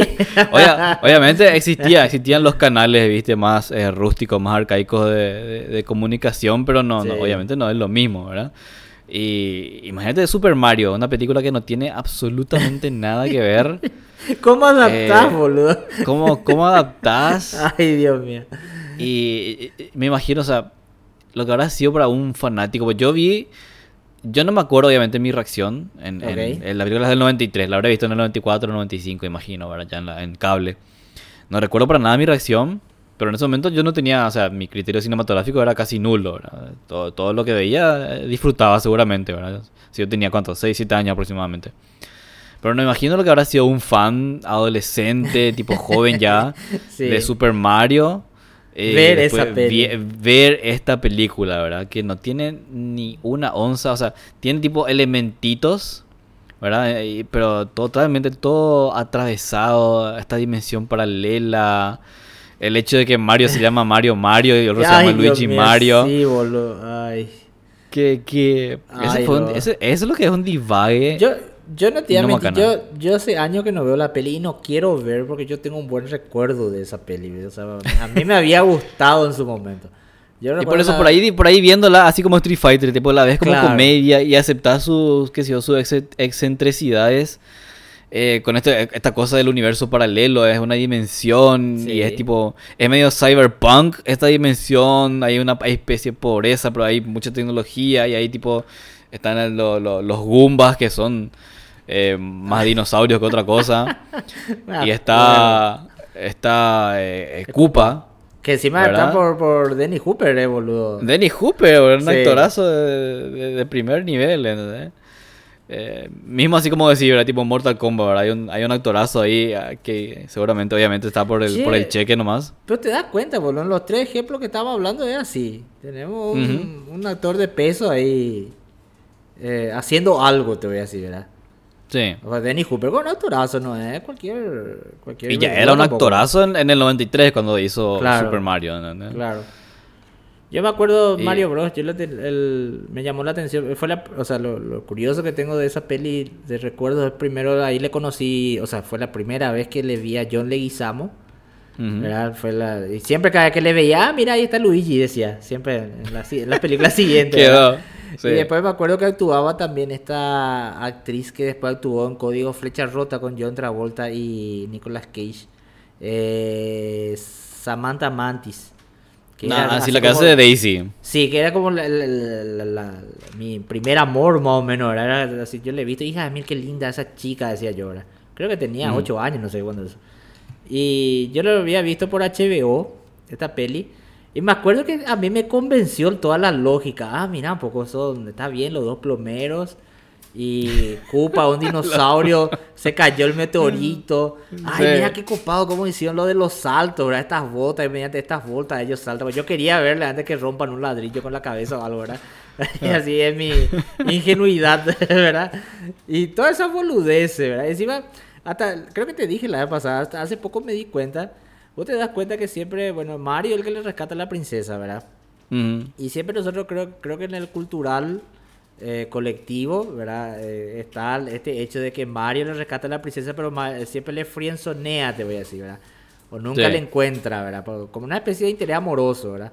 Y después están los memes más pesados, más subidos de tono que dicen que, bueno, está, en realidad se metió con Luigi, ¿verdad? Por eso nunca le encuentra a Mario, ¿verdad? Y, y vos te pones a, a pensar la peli, yo me había olvidado Luigi, el que se queda con la princesa. Así mismo. ¿Verdad? Porque él Así era más mismo. joven y Mario era más viejo, ¿verdad? O sea, Sí, eh, Mario el hermano mayor mío. eh, amargado, gruñón. así, sí, medio Sí. gruñón, así mismo. Y Luigi se queda con la princesa, boludo, ¿verdad? Ese tipo de un elemento para mí es muy fuerte, para mí es un hecho muy, muy fuerte ahí, ahí, ¿verdad? O sea, que pasa totalmente desapercibido, está oculta ahí bajo el, bajo ese, ese karma de mala peli, ¿verdad? Sí. Por Pero- cierto, la, la película Super Mario también termina con una escena que, Que adelanta una secuela que nunca existió. Así mismo. Porque aparece, aparece, ellos están en su casa y aparece ahí la princesa tipo ya toda armada con una escopeta. Que y- ver- ayudarme. Sí, tiene que Oh, ayudarme algo así. ¿Qué, qué final turbio ese, boludo? ¿Por qué la princesa con una... Encima Daisy, la, la princesa en los videojuegos, siempre ha sido una princesa cliché, te voy a decir, ¿verdad? O sea, todo Sí, bien cliché. con el vestido, todo, ¿verdad? ¿Y por qué? Podemos, podemos decirle que eh, película empoderamiento, Super Mario, eh, claro, es una película subversiva, eh, toma los elementos más tradicionales del juego y le da la vuelta para que sea un poco más adelantado a su época. Claro. para, para darle un poco, tratar de darle un poco... A- ahora Un ya poco me dieron sentido. ganas de sentarme a verla de vuelta. Yo quiero ver, boludo. Tenemos que ver un Pues, otra vez. siento que así como Street Fighter, ¿viste? La, la eh, full como comedia, ¿verdad? Porque el Sí. tema es que cuando mostraron estas películas, bueno, por ahí Mario sí eh, se vendió un poco más como comedia, ¿verdad? Pero Street Fighter, por ejemplo, Mortal Kombat, por ejemplo, se la vendía bien como películas de acción, películas medio de fantasía, acción, eh, héroes, superpoderes, habilidades especiales y todo lo demás, ¿verdad? Pero pues, es- eh, cuando la ves con otro tono, eh, o sea, por ahí salva un poco la película, ¿verdad? Porque mismo Street Fighter, Street Fighter tiene cosas que son simpatiquísimas, ¿verdad? Como por ejemplo, toda la, todo el, el cuartel general de Bison, por ejemplo. Ay, boludo. eh, sí. Es súper. Hay, hay, todo el tiempo hay una voz de una mujer que pare- parece como que es eh, la computadora o parece como que es una tipo. eh, qué sé yo, una recepcionista secretaria que se pasa anunciando cosas por el Tipo- altavoz. Tipo en el aeropuerto, así. Tipo aeropuerto, ¿verdad? Y son súper simpáticos las cosas que dice de repente, ¿verdad? Porque es medio meta. Sí. Eh, por ejemplo, eh, eh, cuando empieza a explotar toda el- la base de Bison, la voz así anuncia, de, de la mujer anuncia, "El- la base se podrá reconstruir en dos años, cinco meses, seis días, no sé qué. Y son cosas así re simpáticas, ¿verdad? Entonces, si la vemos en modo comedia, parece que funciona mejor. Hay, hay que ver, por ahí Super Mario funciona mejor si la, la vemos de esa manera. Así mismo. Después creo que hay toda una lista. Mira que creo que llevamos casi una hora de podcast. No, la que- película tal. Creo, la- creo la- que ni, ni la hablamos lista. ni del 30% de, de pelis. No, para nada, para nada. Eh, Una, una que no podemos dejar de hablar, por ejemplo, es la película de Warcraft. Sí, señor. que sí. es, es un intento más reciente, que fue bastante prometedora y que finalmente no, no O sea, la película para mí funciona. Es una película extraña Sí. Y encima es de uno de, la- de los estudios de videojuegos más grandes que es Blizzard, ¿verdad? Que una de las... eh, Warcraft es una de las sagas de videojuegos más Eh, o sea, son- fructíferas. Es una cosa de Son, 30 pi- son años. ya. pioneros, son pioneros en el mundo del videojuego en la forma de narrar historia. No hay caso. Warcraft, Starcraft. Todo, Claro, todos, los, no. todos los craft que ellos hicieron. O sea, no, ni, ni empecemos a hablar de StarCraft porque ahí sí Sí. llevamos el podcast dos horas luego. sí. Pero también, así como por ejemplo Final Fantasy, cuando se anunció lo de Warcraft fue todo un tema porque eh, el, se, se- se aprovechó al máximo la tecnología de, de motion capture, ¿verdad? Para los orcos, Sí. que, que son eh, personajes súper importantes en la historia, ¿verdad? Entonces, eh, a pesar de todo, el- todo lo que lo bueno que tenía la, la película, ¿verdad? A nivel mediático, a nivel tecnología, a nivel historia, encima está dirigida por Duncan Jones, que El hizo linda de- película, hizo David Bowie. De David Bowie, sí. Hizo, hizo Moon con... eh, no me acuerdo el nombre del actor ahora. Eh, pero película Con Moon, Sam- una película con- bien chiquita. con Sam Sam Rockwell. Rockwell. Después hizo esta Él película... hizo Código Fuente, boludo. Ese también Código es una- Fuente. Esa es una peli también que entra ahí en ese, esa onda tipo... eh, Ah, sí, películas de, sí, con tipo- elementos de videojuegos. Así como el de la peli que dijiste de Tom Cruise, ¿verdad? Al- Claro, al filo del mañana. Tenés razón, Sí. ¿Cierto? Y, y, y la película de Warcraft, yo recuerdo el tráiler estuvo bueno, tipo, había, había muchas expectativas, pero es una película que realmente llegó y como que desapareció rápidamente, ¿verdad? Release de Duncan Cat. Yo creo que él no, le dio, no le dio nomás tiempo, me parece. Vos sabés que eso mismo yo decía cuando vi la película. Es, una película que tendría que haber sido tres horas, ¿entendés? Porque no, no podés presentar esta clase de, de historia que tiene una ambición épica, tiene un trasfondo súper amplio, ¿verdad? Como toda la mitología de Warcraft, que es enorme, y hacer una película que dura dos horas. O sea, realmente no... o se sea, nota, se nota que, que, que, que le metió, trató de meter todo ahí en ese tiempo. Te cuidado Claro. y le dijo, hacé y a ver si te sale, pero solo te vas a poder hacer una peli. No, Claro. sé si, no sé si tiene algo que ver con eso. algo así, o le dijeron, mira, no puede durar más de dos horas, 10 minutos tu película, ¿verdad? Sí. Ese fue el tema, o sea, el- el- la mitología de Warcraft, por dar un ejemplo, ¿verdad? Una, un- una comparación básica, es como el Señor de los Anillos. Sí, O sea, es un Sí. mundo súper vasto, con demasiados elementos. Tiene, hay muchas razas, hay, súper, hay conflictos de toda clase. Entonces no da para hacer una película de dos Tiene- horas. Eso tenés y- que hacer. Y, y tiene toda una legión de seguidores que, que, que saben, que te dominan toda la historia al, al dedillo, ¿verdad? Te saben todas las variaciones, toda la, la historia, los spin-offs, todo lo que vos quieras, ellos te manejan. O sea, no es un material que va a adaptar así nomás, ¿verdad?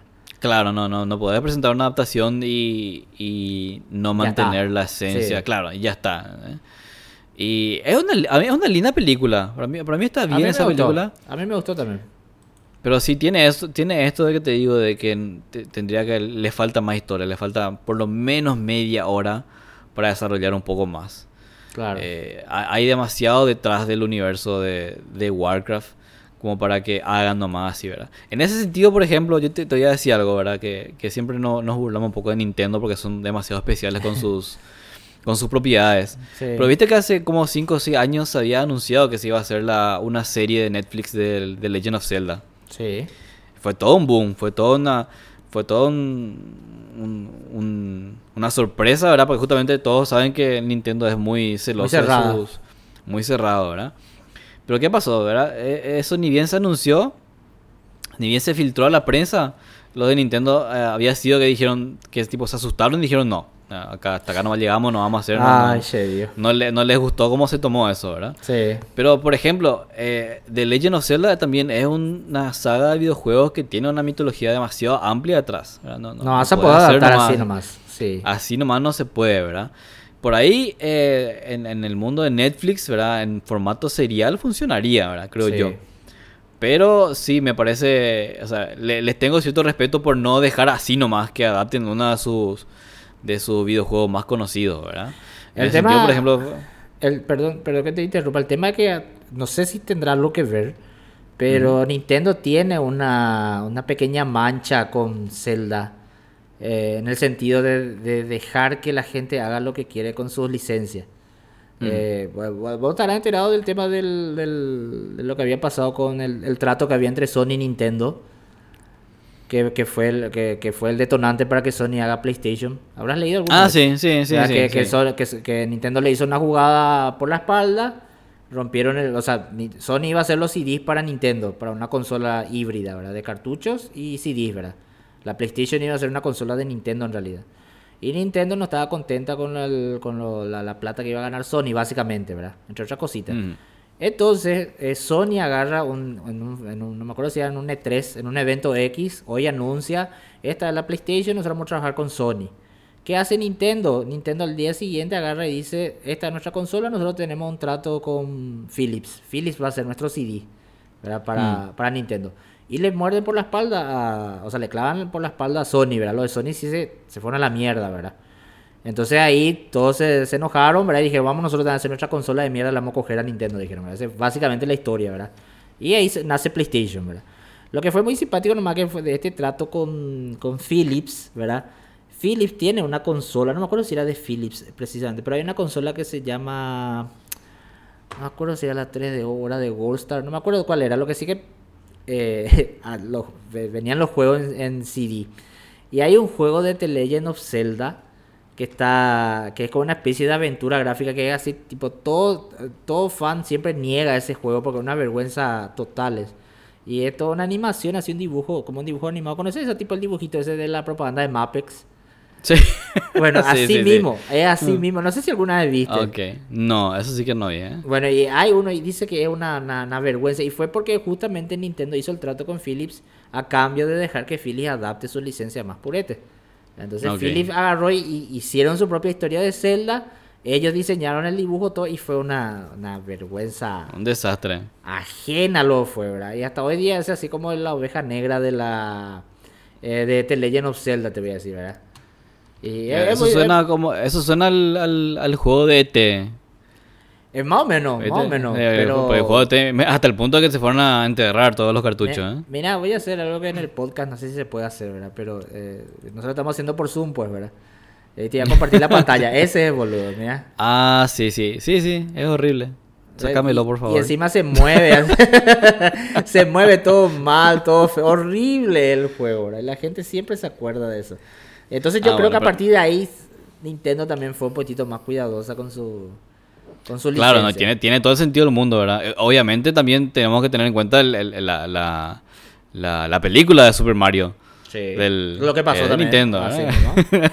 Así mismo. O sea, realmente tienen, tienen muy mala experiencia y se toman en serio la experiencia negativa que tuvieron con, con Hollywood, ¿verdad? yo, yo estuve muy contento, ya que hablamos de Nintendo, estuve muy contento con Pikachu.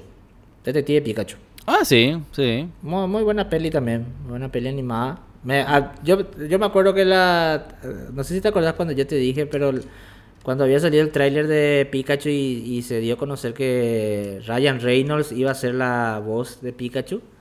¿verdad? ¿te acuerdas que el debate giraba alrededor de eso? Tipo, ¿por qué él, verdad? Encima que él venía de ser Deadpool y demás hierbas, ¿verdad? Y tipo, no a todo el mundo le gustaba. Yo me acuerdo que quedé encantadísimo cuando era él. Yo dije, este es un golazo que él sea, ¿verdad? Porque Deadpool, eh, nosotros le sabemos su... O sea, vos Ryan Reynolds lo asocia con Deadpool directamente, ¿verdad? Sí, sí, va muy al caso, ¿verdad? Y, Sí. y, y, tipo, tener esa, no te digo la persona- personalidad, pero por lo menos cierta presencia del, del actor para Pikachu para mí era un golazo, ¿verdad? Y yo, yo me, me quedé encantadísimo con la peli, ¿verdad? No, no, no te pongo entre mis primeros, mi top 3, pero sí por lo menos en el top 5, ¿verdad? Y me había gustado mucho, en serio me, me había gustado. Creo que nos cagamos de risa en el cine, me acuerdo, cuando... Sí, no, la, la- la película está bien. O sea, es una película, una linda película de aventura con elementos de misterio. Sí. Y bueno, yo eh, por ahí, por ahí el tema de Detective Pikachu que es un caso medio especial, ¿verdad? Porque Sí. ah, eh, eh, está el videojuego de Detective Pikachu, pero el, el origen de todo de, de- de Pokémon es manga y anime. Así mismo. Eh, y yo, bueno, yo conozco un poco, ahora nu- nunca vi todo, me habré visto unos cuantos capítulos de Pokémon. eh, pero están muy bien trasladados los elementos, justamente con una buena historia. Eh, y están ahí, están ahí los elementos de, básicos de Pokémon, exactamente como se, se los conoce en, en el, en el videojuego y como se los conoce en el anime. Así mismo. Entonces agarran los elementos, hacen una buena adaptación cinematográfica, hacen un guion que sea, eh, que sea medio universal, ¿verdad? Y, y así nomás. E- Esa es la, la fórmula que tendrían que haber seguido desde un principio con las adaptaciones de videojuegos, ¿verdad? Porque parece que ahora Así recién... Ah, mira, vos te estás olvidando algo que te voy a decir para que, para que vos de tu, tu anticipo eh, breve y conciso. Sí. Eh, la película Metal Gear Solid, Sí, señor, vamos a hablar de eso, sí o sí. que, que, que se viene ya... no, eso está creo para Pero, 2022, no, no sé para cuánto está. Pero ¿sabes por qué? Aguantame, no quiero hablar todavía de ese porque estoy mirando la lista que me pasaste, el que dijiste de la de las pelis que van de menos peor a la peor, ¿verdad? A la peor, sí. Y estoy mirando mi lista también y en ninguna de las dos listas existe esta peli que te voy a decir. Bueno, en realidad no, no, no tiene tanto que ver con el videojuego, ¿verdad? Es más una adaptación de anime, ¿verdad? Pero, pero me encanta traerlo al, al, a, a la mesa, te voy a decir, porque yo lo conocí más por el videojuego que otra cosa primero, ¿verdad? Que es la peli de Dragon Ball. Y Dragon Ball es una adaptación ok. de, de anime, ¿verdad? Está bien, ¿verdad? Eso no, no te, no te voy a negar, ¿verdad? Pero, viste que eh, bien podría ser como un ejemplo como el de este Street Fighter o el de Mortal Kombat, ¿verdad? Y, y pobrecito, o sea, lo, lo que quiero decir nomás es, ¿cómo, cómo, cómo, cómo haces para tener todo un universo y cagarla? Eso es lo que, a lo que Sí. quiero llegar, que es lo que estamos tratando de hablar con Nintendo, Pikachu, que tanto... Tenemos todas estas pruebas, ¿verdad? Pero creo que el Dragon Ball es el ejemplo perfecto de lo que no hay que hacer, ¿verdad? Yo creo que el, que el mundo, de- o sea, ahora nomás pienso, creo que el, el mundo de las adaptaciones de juegos tiene que mirarle un poquitito de Dragon Ball y no hacer esto, por favor, ¿verdad? Y... Sí, es que es, es, es que dentro de todo podemos decir, o sea, sabemos que no es tan básico como de repente lo hacemos parecer, ¿verdad? Que es todo un tema Claro. producir una película. Así mismo. Pero hay ciertas cuestiones que deberían ser sencillas, como el hecho de no, no poder agarrar, eh, hacer una película. o no, eh, la de Dragon Ball, inclusive, creo que no dura ni 80 minutos la película. No, no, creo que no, dura como una hora y cortísima. 15 o algo así. Sí, es cortísima. Y tiene menos onda que chupar un clavo. Encima, película, pobrecito al tipo ese le cagó la carrera. Ese era un buen. A mí me gustaba mucho. Él actuó en una Tenía promesa. Con, con Jackie Chan y Jet Li. Que creo que es la, la única película donde actúan los dos juntos.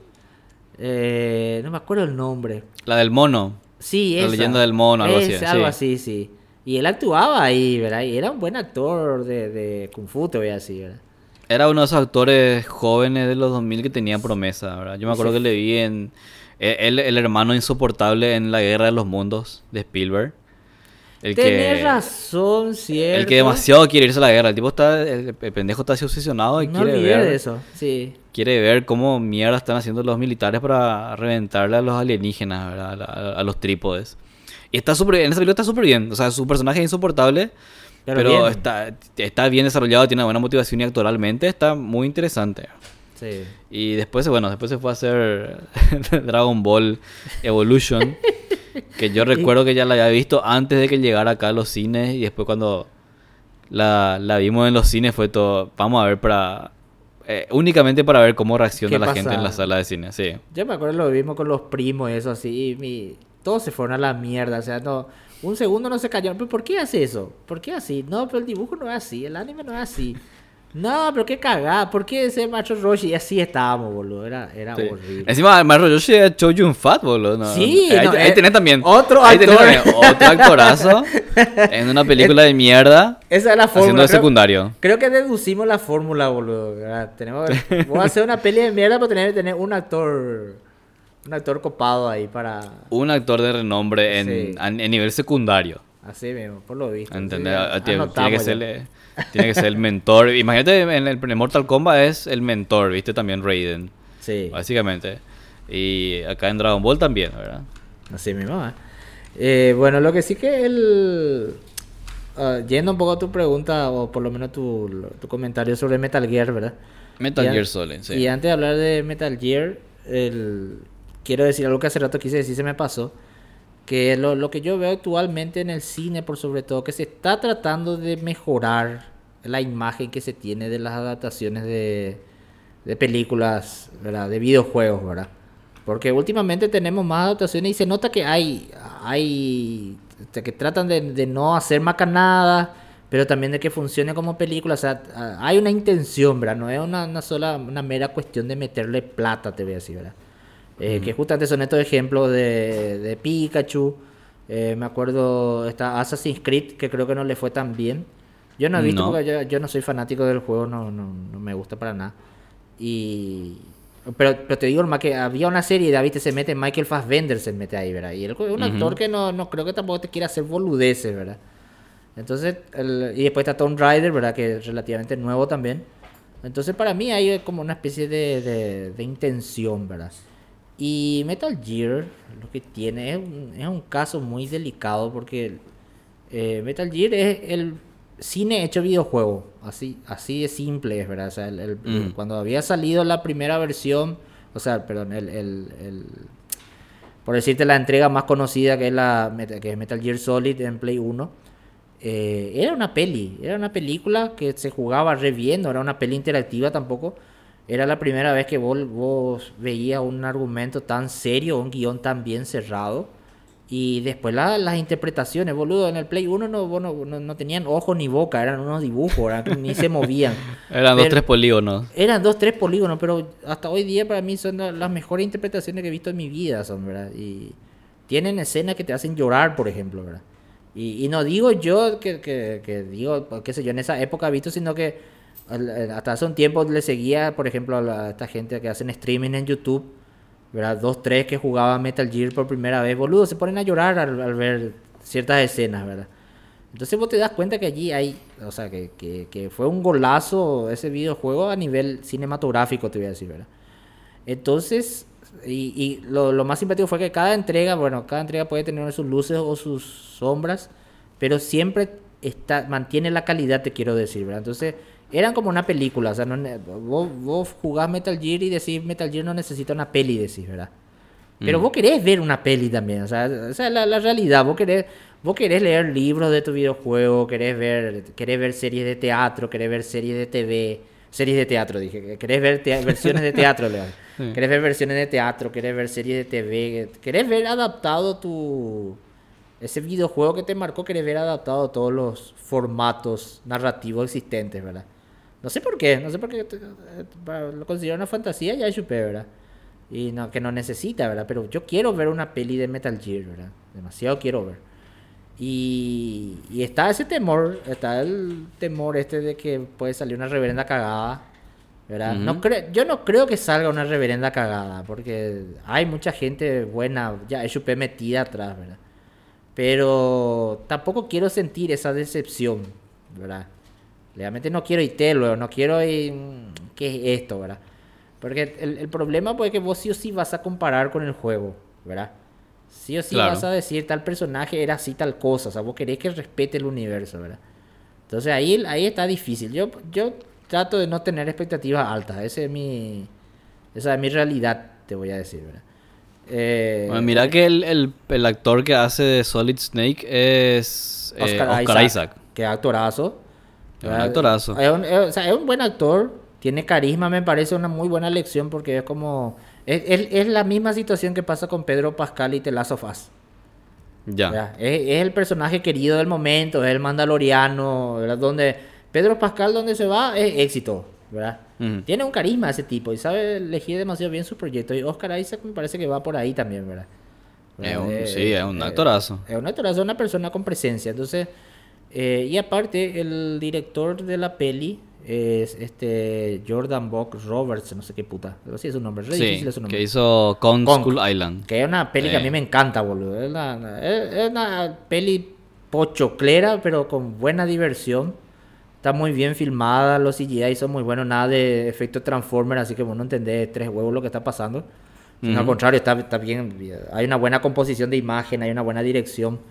Y incluso tiene muchos elementos copiados del videojuego. El personaje, por ejemplo, una copia de Nathan Drake, de Uncharted. Re luego. Sí. Eh, Tom Hiddleston Sí. es, es Tom Nathan Drake, sí. ¿verdad? Él, así con la, Su pinta y todo. su pinta, así, así mismo, ¿verdad? Después le tenía la fotógrafa esta. Encima es muy, muy tempo porque, en serio, ahora no me doy cuenta porque es re Uncharted, porque Uncharted es Nathan Drake, que es el, el caza tesoro, ¿verdad? El, el que roba tumbas, lo que vos quieras. Y en su aventura le acompaña la, la- su, o sea, su acompañante en la aventura es eh, Elena, que es una, prota- es una reportera, una periodista que graba así documentales y eso, ¿verdad? Y en Kong Ah, es una ok. fotógrafa. Una Brie fotógrafa, Larson ah. hace una fotógrafa, es una fotoperiodista. No sé si te acuerdas de eso. Sí, no me acuerdo perfectamente de eso. Bueno, entonces, viste, cal- calco perfecto. Y, y aparte que el director, bueno, hizo bien su trabajo y es re socio de Hideo Kojima. Re, Ah, ok, sí. está- están remetidos ahí los dos, ¿verdad? Y el tipo es inteligente también porque así como se mete con Hideo Kojima, que es el director de la, de las, o sea, el creador del videojuego, también está muy en contacto con los actores de doblaje del Metal Gear Solid original. De que, bueno, de todas las entregas casi. Y eso es un golazo porque los fans quieren mucho a los, a los actores de doblaje de Metal Gear Solid. Hasta el punto de que la última entrega de Metal Gear Solid, que fue la que desembocó en, la- en el en que Kojima fuera despedido de, de Konami, de la empresa donde trabajaba, eh, él no trabajó más con el actor de voz que era de Solid Snake. Y para ello le trajo a. ¿Cómo era su nombre? El actor de 24. Eh, Shooterland. Eh, Kiefer Sutherland. Kiefer Sutherland. Sutherland. Kiefer Sutherland. Él es el que hace la voz de Solid Snake, ¿verdad? Y no fue bien recibido. Hizo un buen trabajo, hizo la puta elegante, pero no fue bien recibido, ¿verdad? Pero Mm, incluso claro, ya- este- ya, era, ya es el reemplazo. era un reemplazo, ¿verdad? Mm. Y, pero igual, este Jordan Roberts también entra en contacto con él, ¿verdad? O sea, se, se metió por todos lados, ¿verdad? Mm. Y incluso en su Twitter, por ejemplo, él suele así cada, cada vez que, no sé, los 25 años de Metal Gear, durante un mes él agarra y lanza así bocetos de arte para la película, ¿verdad? Y están todos los elementos que a los fans les gustan. Entonces, hay, hay por lo menos un camino bien marcado, te voy a decir, ¿verdad? Hay un respeto a la base Sí. del videojuego. ¿verdad? Así mismo, ¿verdad? Entonces, eh, con eso creo que ya hay la promesa de que haga un buen traslado de eso a la pantalla. Así mismo. A, a- a- a- un modo cinematográfico, ¿verdad? Yo no te voy a Que mentir. obviamente como se, se va a comparar, in- indefectiblemente se va a comparar porque así como si Sí. los videojuegos ya son bastante cinematográficos de por sí. Yo, yo no te voy a mentir, yo voy a estar re satisfecho si la película es un calco del juego, así, cuadro por cuadro, fotograma por fotograma. Yo ahí voy a ser feliz, ahí pues ya no, no, no voy a exigirle más nada, ¿verdad? Pero sabemos que eso no va a funcionar tampoco, ¿verdad? Eso no, ni ahí que... Claro, sí, ese fue el tema. El encontrar, encontrar el balance del tema, ¿verdad? Sí. Por eso yo creo que me, me- me- me interesa mucho la película de Mortal Kombat, ¿verdad? Así dándole un cierre a, A nuestro este podcast. Super podcast. Porque como te decía al principio, ¿verdad? Se nota que tomaron los elementos de, de Clave. los videojuegos de Mortal Kombat, los elementos clave, la pelea, los combos, los fatalities, y están así tal cual como uno con- con- para que uno se identifique fácilmente, fácilmente con los videojuegos. Sí. O sea, está, está Scorpion, está, está, la, está la frase de Scorpion. El tráiler termina con la frase de Scorpion que Get over here. Sí. Que es tipo una de las frases más reconocidas por ahí de- del mundo de los videojuegos. O escuchar automáticamente vas a saber que es de Scorpion de Mortal Kombat, ¿verdad? Claro. Y está eso así mismo, ¿verdad? Igual, yo no sé hasta qué punto, ¿verdad? Pero me, me parece que con el Mortal Kombat también pasó algo de lo de Tomb Raider. Porque Mortal Kombat también es una saga de videojuegos muy antigua que cada año tiene que tratar de renovarse, ¿verdad? Ujú. Y obviamente tiene sus entregas con sus luces y sombras de vuelta, ¿verdad? Y hasta hace poco salió, salieron los últimos Mortal Kombat que, perdón, Mortal Kombat que tuvieron mucho, o sea, tu- tuvieron un buen visto de parte de la crítica y de los jugadores. ¿verdad? Y son entregas muy eh, totalmente nuevas, pero con una jugabilidad que recuerda mucho a los clásicos que todo el mundo quiere, ¿verdad? Mm. Y que es más o menos parecido a lo que sucedió con Tomb Raider, te voy a decir. O sea, como una especie de reboot, pero que mantiene el, el espíritu. Y es muy Mm. simpático porque los últimos Mortal Kombat, o sea, al menos el, el último Mortal Kombat suele tener actualizaciones que entre sus personajes eh, vos le podés elegir a, a personajes icónicos del Sí, cine. random, sí. Sí, Terminator versus Rambo. Terminator, ejemplo. eh. Bueno, y eso pues nomás es, o sea, Mortal Kombat es eso, ¿verdad? O sea, te peleas y ya está, ¿verdad? Mm. Y creo que eso es justamente lo que hace la... O, o al menos lo que vemos en el tráiler que la peli parece que va a ser, ¿verdad? Y se veía de la gran puta, no voy a mentir, se veía de la gran puta, verdad. Estaba muy... Se ve, está se muy se ve muy convincente. bien, ¿verdad?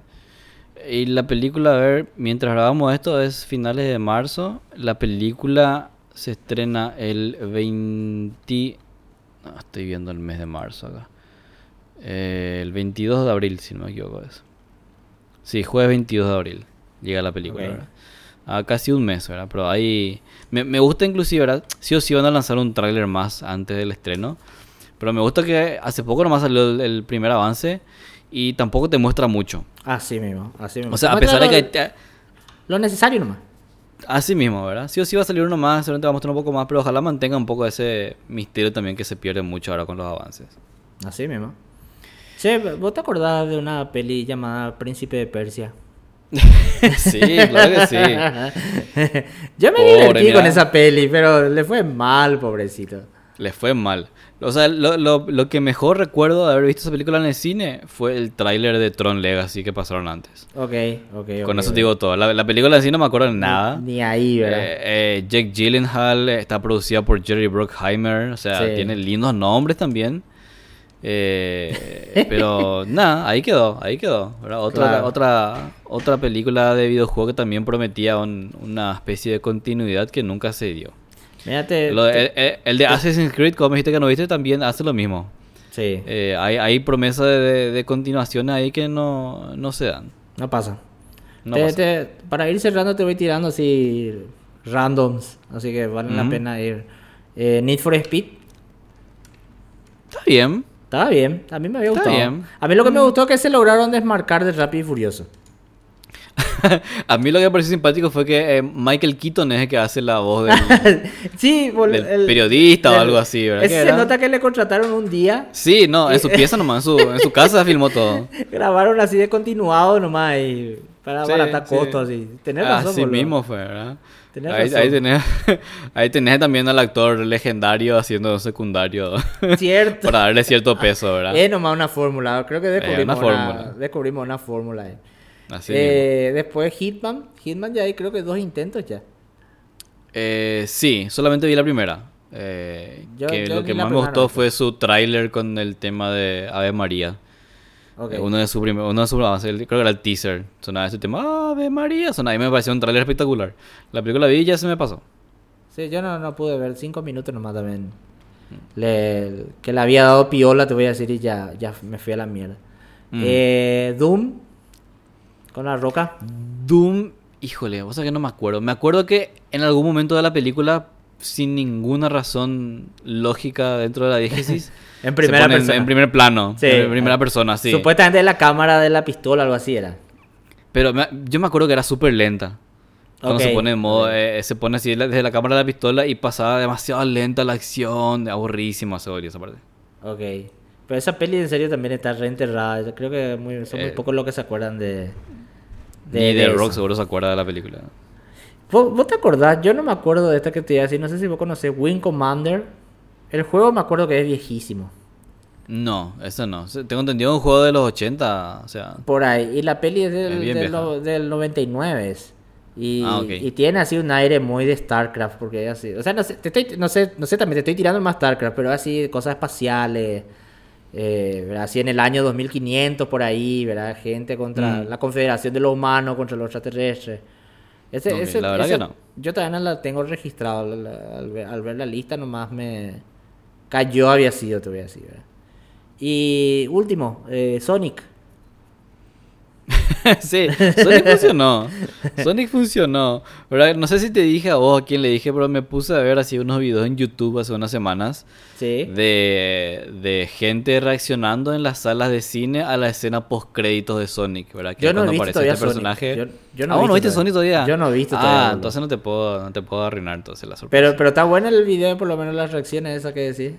Eh, no, sí, lo, lo- lo que yo había dicho es que me parecía simpático como el, el- el nivel de, de felicidad de los fans de Sonic se me hacía inclusive superior al nivel de los fans de Marvel Ok. cuando veían una escena post crédito. Porque en la escena post crédito de Sonic se revela, un- también se adelanta la secuela que ya está en desarrollo. Ok. Ah, o- bueno, se, se revela uno de los otros personajes del universo de Sonic, ¿verdad? Que, es- que eh, recuerdo que en el Sonic 1 es solamente Sonic, en Sonic 2 ya aparece este Tails, que es su amigo, es su y amigo, después en Sonic mismo. 3 aparece eh, Knuckles, ¿verdad? Que es el rojo. Así mismo. Y en, eh, bueno, en la, en la escena post aparece, aparece Tails, ¿verdad? Que no está en la película. Ok. Y, Y todos se vuelven y, locos. eh, Se vuelven loquísimos, pero se ve así loco de felicidad, ¿verdad? Y eso es también porque la película en sí funciona, funcionó bastante bien, ¿verdad? Eh, ahí con todo, con todos los cambios de diseño de Sonic eh, que, que hubo también. Tenés que ver entonces la película, si ya no la viste, inclusive con Te- toda la que controversia que hubo con, con el tema del diseño del personaje. ahí. Sí. Creo, Por suerte creo lo arreglaron. Creo que la, la- el, el- No sé cómo decirlo, la, la previa al Snyder Cut es esto, me parece. Porque fue a Sí. través de todo movimiento que lograron el cambio. el Sí, pero ese, ese fue un rechazo unánime, Sí, pobrecito, global. feo ya era ese Era horrible. era. Y lo, o sea, que lo, lo lo simpático es que el, el, el estudio es de Paramount, la película, ¿verdad? Sí. Eh, agregaron una escena, porque en la película Sonic hay, hay un tipo, hay un borracho así del barrio que ya le vio a Sonic y nadie le cree. Ok. Y, y el tipo agarra y siempre tiene un dibujo de Sonic, ¿verdad? De cómo él Ah, le ve. Y el dibujo que tiene Sonic es el modelo viejo de la película. Y es simpaticísimo, o sea. Ok, o sea, está bien. porque el- el- el- ellos mismos se ríen, ¿verdad? De, la, de lo que hicieron. De lo que pasó.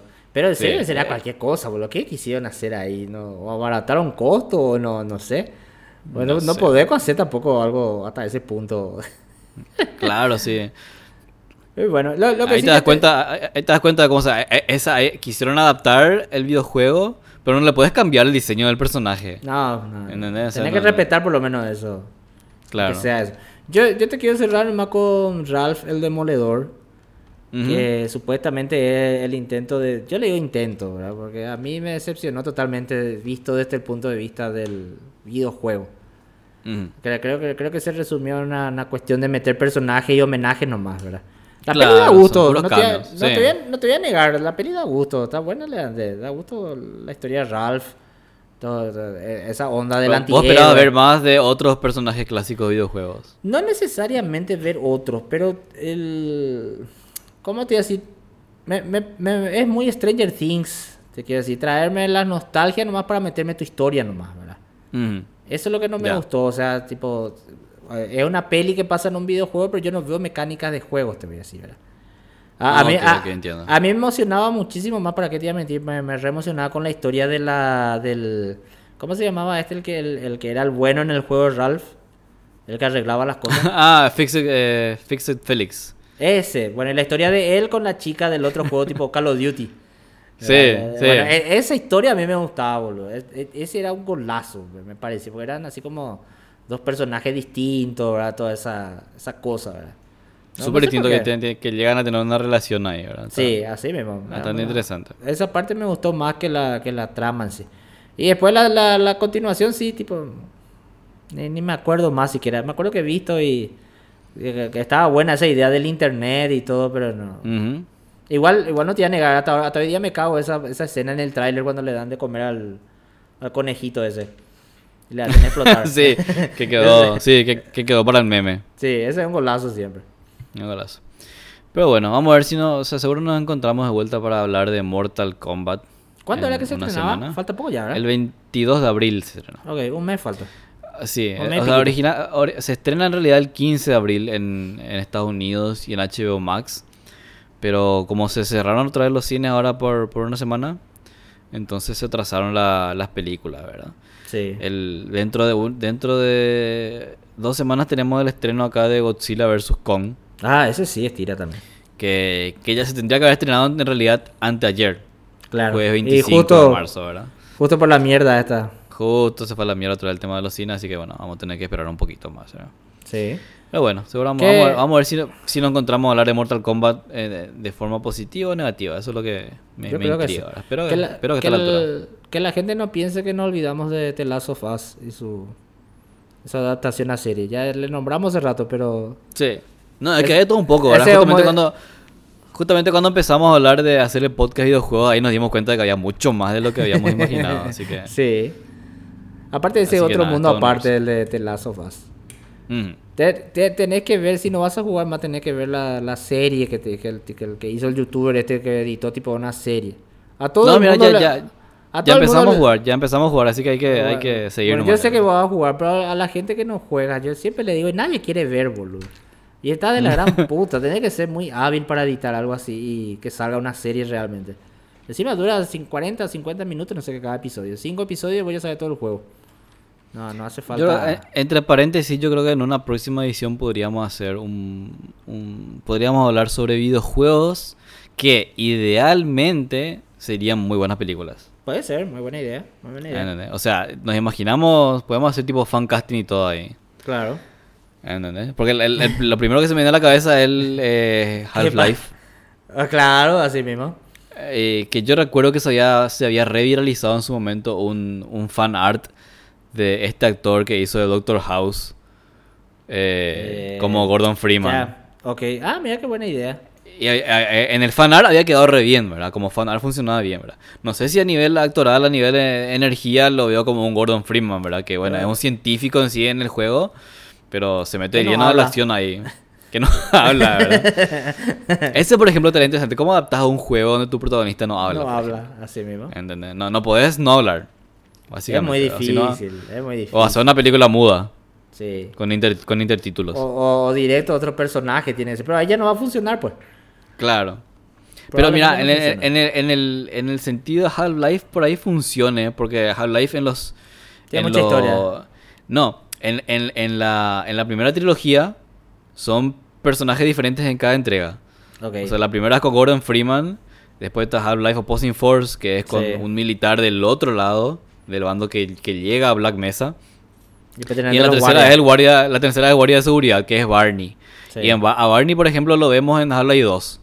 Para el comienzo del juego, Gordon Freeman se, se encuentra con él y se revela Ah, que cierto, es Barney y le, cierto, le ayuda a escapar ahí de la, de la ciudad, ¿verdad? Tenés razón, cierto. Entonces, sí, o sea, todo depende del enfoque, todo depende del, del guion, de que se respete la, la esencia del videojuego, creo yo.